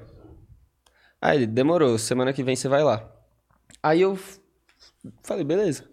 Cheguei, cara, eu olhei a mesa, olhei os- as telas, as câmeras, eu falei, não vai dar. Fudeu, não vai dar. Aí deu. Eu tive que aprender tudo muito rápido. A gente trocou de casa muito rápido. A gente tava na serra que era todo mundo junto. Trocamos de casa muito rápido. E eu tive que me virar sozinho. Então, eu aprendi muito com as coisas dando errado. Então, a primeira vez que eu fui operar sozinho, o microfone não ligava. É, a segunda vez que eu fui operar sozinho, a mesa desligou no meio do, do, do programa. Então, começou a dar tudo errado. Aí eu falei, eu não vou conseguir. Mas foi assim, eu não sabia nada e fui aprendendo com os erros, sabe? Hoje E se teve alguém aqui nos estúdios que te ajudou a, a você aprender tudo que você aprendeu? Pô, o Watts, o Watts no começo me ajudou muito. O Christian, o Christian, ele me ajudou muito porque logo quando a gente trocou de casa, eu tive que, a gente teve que trazer todos os equipamentos pra cá e eu montei um estúdio do zero junto com o Christian. Então, foi aí que eu aprendi tudo. Foi aí que eu aprendi onde ia cada cabo, onde ia cada coisa, porque eu montei um estúdio do zero. Foi uma puta experiência. Então, o Christian, o Watts me ajudaram demais. Não, Depois vale, o Harry. Vale lembrar que em seis meses, é quando a gente cobriu o primeiro evento, a galera tava seis horas da manhã aqui pegando É, caixa de equipamento e tava sete, oito horas já no local do, do, do evento, lá montando todo o estúdio. Então, puta, é uma galera que, que- que às vezes o pessoal não vê assim, mas faz toda a diferença. Aí você gente. se pergunta, nossa, então o Pedro começou com 18 aninhos, ele vai ser um grande talento ali, rapidamente vai se tornar um grande operador de podcast, certo? O que, que Pedro fará? Errado, é, eu vou fazer direito, tem nada a ver. Eu Será, vou- o, será nosso advogado um dia, talvez? Talvez, se vocês quiserem. É. Se a gente precisar cometer- come- começar a cometer crime, né, Mário? Vou precisar. Cara, mas ó, eu acho tão louco isso, porque na minha vida aconteceu diferente, mas é, a gente tá cada vez mais se defrontando com diferentes tipos de carreira. Então você é um cara que vai começar um curso de direito sabendo pilotar uma mesa de, de, de audiovisual. Exatamente. Então cara. é uma coisa que lá na frente pode fazer muita diferença, Com inclusive. tua certeza. É igual, exato. A empresa júnior da- de debates da faculdade de Direito. Ixi, tem um monte sim, de coisa pra tocar. Criar conteúdo jurídico. É. Sim. E você, Tainá, como é que foi a primeira experiência aí com o Critique? Você chegou exatamente quando? Eu cheguei em agosto. Foi, eu estava trabalhando numa empresa, a Bia me chamou falando que tinha surgido uma oportunidade. E eu vi uma grande oportunidade de crescimento aqui, porque eu sou formada em jornalismo, né? Eu e a Bia somos colegas de faculdade. Então, é, é relacionada à área, querendo ou não, porque o jornalismo não é só quem está lá, o âncora na TV. Tem várias áreas. Então, eu vi uma grande oportunidade para a área de comunicação. E eu cheguei aqui, eu, realmente eu não conhecia, eu não acompanhava, eu não, não conhecia o Critique. O Flow também, eu nem, nem acompanhava. Então, a partir daqui, né, depois que eu fiquei trabalhando nos bastidores, ajudando nos eventos, com conteúdo e tudo, que eu conheci esse mundo do podcast. Isso é muito legal, né? É, você, você fez uma faculdade de jornalismo, uma faculdade tradicional de jornalismo, e de repente Sim. você vem trabalhar como jornalista numa mídia que não está nas aulas de jornalismo, Sim. pelo menos nas tradicionais, né? Talvez. É, como é que você sentiu é, entrar em contato com, com uma mídia como um podcast, videocast? É, vi diferença, mas ao mesmo tempo eu vejo uma área que eu gosto, que é ter mais abertura para fazer um conteúdo livre. É, eu gosto disso, da gente poder criar aqui, ter uma ideia e desenvolver, levar para frente, e não ficar seguindo um roteirinho, né? Então, eu acho que é uma, é uma área, né, que a gente pode abordar ainda muito mais e até para futuros projetos, né, que a gente não pode comentar sim, ainda. sim. Muito. Muitos projetos. Vai ter muito mais relação com, com a minha formação. Legal. É isso aí, galera. É com essa galera aqui que a gente tá todos os dias. É bom, é bom lembrar que ninguém faz nada sozinho. Entendeu? Ninguém faz nada sozinho. Ninguém faz nada sozinho. Se a gente tá aqui hoje, é porque esses três aqui, e mais, e mais o Isaías, enfim, o pessoal que tá. é, fazem a diferença todos os dias aí, nos ajudando nos bastidores, nos eventos. Sim. Então, muito obrigado a vocês aí. Vocês fazem parte desse projeto também. Eu que agradeço. Pô, eu tenho que Agradeço agradecer mais qualquer um, né? Que vocês acreditarem em mim, eu chegando aí sem saber nada. E vocês sempre me deram um apoio, pô. Agradeço demais. É, a gente, é, é, isso acho que é uma mensagem que a gente reforça sempre, assim, é, há algum tempo já, a gente tem muito se deparado com a, a decisão que a gente tomou, que é, não é só o que você quer chegar, o que você quer fazer, e o mais importante é com quem você quer fazer. Então, acho que é, é aquilo, desde que as pessoas queiram evoluir a cada dia, é, queiram... é, melhorar aquilo que fazem, pô, é, o mundo, nosso mundo aqui é um mundo que não tem, não tem uma faculdade de quatro anos pra te preparar pra isso. Então, assim, todo mundo tá apto a fazer o negócio. Desde que, uma vez que está inserido, busque melhorar aquilo que faz no, no seu trabalho, né? Então, é, eu gosto muito de apostas, eu gosto muito de ver as pessoas felizes e é, histórias que deram certo me deixam muito feliz também. Legal. E pra gente fechar, eu acho que. é, Ping-pong do Diegão, só com Ah. o time agora, porque Bia estará aqui e faremos um ping-pong com eles. Ah, Certo? Perfeito, pode ser. Senta aí, Bia.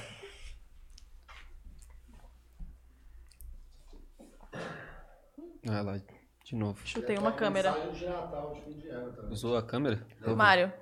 Tamo bonita aí, Mário? É, Bia, Ah, não. você já Começa sabe. ali primeiro, ó. O Pedrão? Tanto faz. É que Pedrão não posso nem fazer a primeira pergunta que eu faço pra todo convidado. que, Tipo, o que, que você falaria Você. se você Tivesse 18 anos. tivesse, tivesse, começasse? Hã? Não, mas... Pô, aí não dá, não sei. Deixa eu pensar um Pensa em aqui. outra, mas, né? É, qual, ô, ô, Pedrão, é, a gente conversa com muita gente aqui que a minha história mesmo com a minha carreira foi algo que eu meio que patinei porque eu não sabia muito bem o que fazer, porque eu era muito indeciso, eu tinha muita, muito- muitos sonhos ali e não sabia muito bem o que eu queria. Como é que tá a tua cabeça hoje? Você sabe exatamente o que você quer, você sabe por onde ir, como ir, é, o, o que, que é, o que, que é a carreira pra você? Não, porque assim, é, ano passado eu prestei vestibular para administração, por exemplo. Aí eu fiz cursinho um ano e durante o ano eu mudei para direito. E eu costumo dizer que todo dia eu mudo alguma coisa, na, na minha opinião, meu- na minha meta. Então, cara, eu não sei o, claramente o que. Eu sei que eu quero fazer direito, sabe? Eu vejo, eu estudo já alguma coisa e eu vejo que é aquilo que eu quero. Mas eu não sei que área que eu vou seguir dentro do direito. E eu acho que nem compensa eu ver agora, porque toda hora eu tô mudando alguma coisa, toda hora eu tô com alguma opinião que no dia seguinte eu penso outra coisa. Então, carreira pra mim agora é isso, é eu aprender muito pra constantemente mudar de opinião, pra que com essa mudança de opinião eu crie algo que dê certo, sabe? É isso aí, meu. Que pista, hein? E tem 18 anos até, até com medo do que ele até vai os. Bia, o que que pra você você mais gosta na tua atividade do dia a dia da produção? O que eu mais gosto é atrás- ir atrás de convidado. Você gosta de fazer relacionamento. É, esse relacionamento de que a gente tem com as assessorias, né? Mas eu acho que o principal é que quando eu faço um convidado, sendo um convidado muito grande, uma multinacional ou um convidado que fale de carreira, enfim, eu sempre comemoro, independente da pessoa. É, e mesmo se a gente, tipo, cai um convidado, lógico, é muito mais difícil conseguir um convidado em cima da hora. Mas eu acho que é muito legal isso de eu comemorar. E sempre que eu tô com alguém, eu, seja aqui do, do trabalho ou em casa, eu falo, nossa, fechei tal pessoa. De sempre ter essa, essa alegria em fechar alguém, sabe? Eu acho que, além de ser o mais difícil, eu acho, do meu trabalho, que é fechar convidado, mas é o que eu mais gosto de fazer. Perfeito. E, Tainá, é, Do que você tem saudade? Saudade. Nossa. Profundo. Eu vou começar a aprofundar agora. O que, que eu tenho saudade? Eu acho que da vida simples da infância. Não ter que se preocupar, é poder ir pra rua pra brincar com os amigos e, não sei, saber que você vai chegar em casa, seus pais vão estar ali pra falar com você. Meus pais ainda estão em casa, tá, gente? Inclusive, a mãe da Tainá deve estar assistindo aí agora. É, com certeza, ela fica acompanhando. Um beijo, mãe. É, mas eu acho que é isso, uma vida sem preocupações, sem ter que ficar lidando com essas notícias doidas do mundo. Acho que é isso. Calma aí, agora que a Tainá mandou um beijo pra mãe dela, eu vou ter que mandar pra mim também, senão ela vai me matar quando eu chegar em casa. Então, um beijo, mãe, beijo, pai, beijo todo mundo. Vou fazer uma pergunta igual pros três agora, e é pra ser bem sucinto. Primeira pergunta, são duas em uma. Qual que é a palavra mais importante da sua vida? Tem que ser uma que faz mais sentido pra você, assim. é. E o que é o trabalho pra você? Ah, responde aí, calma aí, eu tenho que pensar. Tem que Também tô pensar. pensando. Eu acho que a palavra mais importante é vida. De a gente aproveitar enquanto a gente pode estar com pessoas, de estar conhecendo coisas. É, e além dessa palavra representar muito, porque depois que se acaba, né? A gente não consegue aproveitar mais o que tem. É, E o que significa o trabalho? Eu acho que é realmente esse aprendizado, né? Porque a gente aprende todos os dias. É, no meu caso, eu vim para o trabalho sem saber o que eu estava fazendo. É, eu sabia um pouquinho assim de assessoria, de comunicação e marketing, mas nada de produção, então caí de paraquedas e tive que aprender tudo do zero. Então acho que é realmente aprender todos os dias, aprendizado. Tá, Quer, quer falar aí, Posso falar? locutor? Vamos lá. Posso falar? É, a palavra pra mim é conhecimento, que pra mim, cara, eu gosto muito de aprender, eu gosto muito de conhecer novas coisas. E por causa disso, eu acho que eu vou pra frente, assim, minha vida vai pra frente sempre. Todo todo mês tô mudando por causa do conhecimento que eu quero adquirir.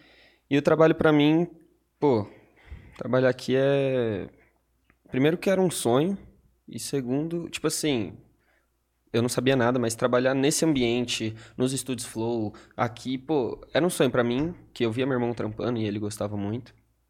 E trabalho pra mim é algo que me agrega demais, sabe? Me agrega muito, mesmo que não é da área que eu vou seguir, ter uma experiência profissional que eu tenho aqui, conhecer as pessoas que eu conheço, ter essas relações profissionais é, pô, muito bom. É, para mim, eu acho que uma palavra importante é amor. Eu acho que quando a gente coloca amor nas coisas que a gente faz, é, tudo dá certo de alguma maneira. Mesmo que dê errado, eu acho que faz com que a gente não desista. E amor à à família, aos amigos, tudo isso eu acho muito importante. E algo para definir o trabalho, acho que movimento. Porque movimento me lembra rotina. E eu lembro que em alguns momentos da vida que eu tava desempregada, eu ficava pensando assim, eu só quero ter uma rotina de tipo acordar cedo, fazer alguma coisa, voltar para casa, ter uma rotina. Então acho que movimento é uma palavra que define o trabalho para mim. Cara, o que eu queria dizer pra você é o seguinte: é, vida, amor e conhecimento, né? O que eu queria dizer pra vocês é que nada, nada nessa vida é por acaso. Se vocês estão por aqui, é, aqui hoje, é por conta. A gente costuma dizer que a gente verbaliza o que vive, né? A gente fala é, do, que a do que o corpo tá cheio, né? A gente transborda é, em palavras o que, o que de fato a gente sente. Então, de alguma forma, por uma outra pessoa, pelo Geiger, pelo Mário, por mim ou por alguém que indicou vocês, vocês estão aqui, se juntou a gente, a gente fez uma equipe foda. E o Critique é o que é, porque tá todo mundo aqui junto com os mesmos valores. Então, eu acho que é, reforça é, o fato de a gente estar junto e construindo um projeto de longo prazo, né? E se eu pudesse é, dar um Feliz Natal para o nosso público e dizer o seguinte, que o ano que vem vai ser um ano de muitas novidades. A gente está aprontando muita coisa boa que tá no forno, tá, tá acontecendo. E se eu aprendi alguma coisa nesse ano, depois de um 2021 tão, digamos, intenso, difícil, é que a tempestade passa, a vida ela sempre oscila para baixo e para cima. Eu tenho absoluta certeza que o ano que vem, não só para mim, mas para toda a equipe aqui, é, vai ser um ano excelente aí, por tudo que a gente tem na cabeça e por tudo que a gente quer entregar para vocês.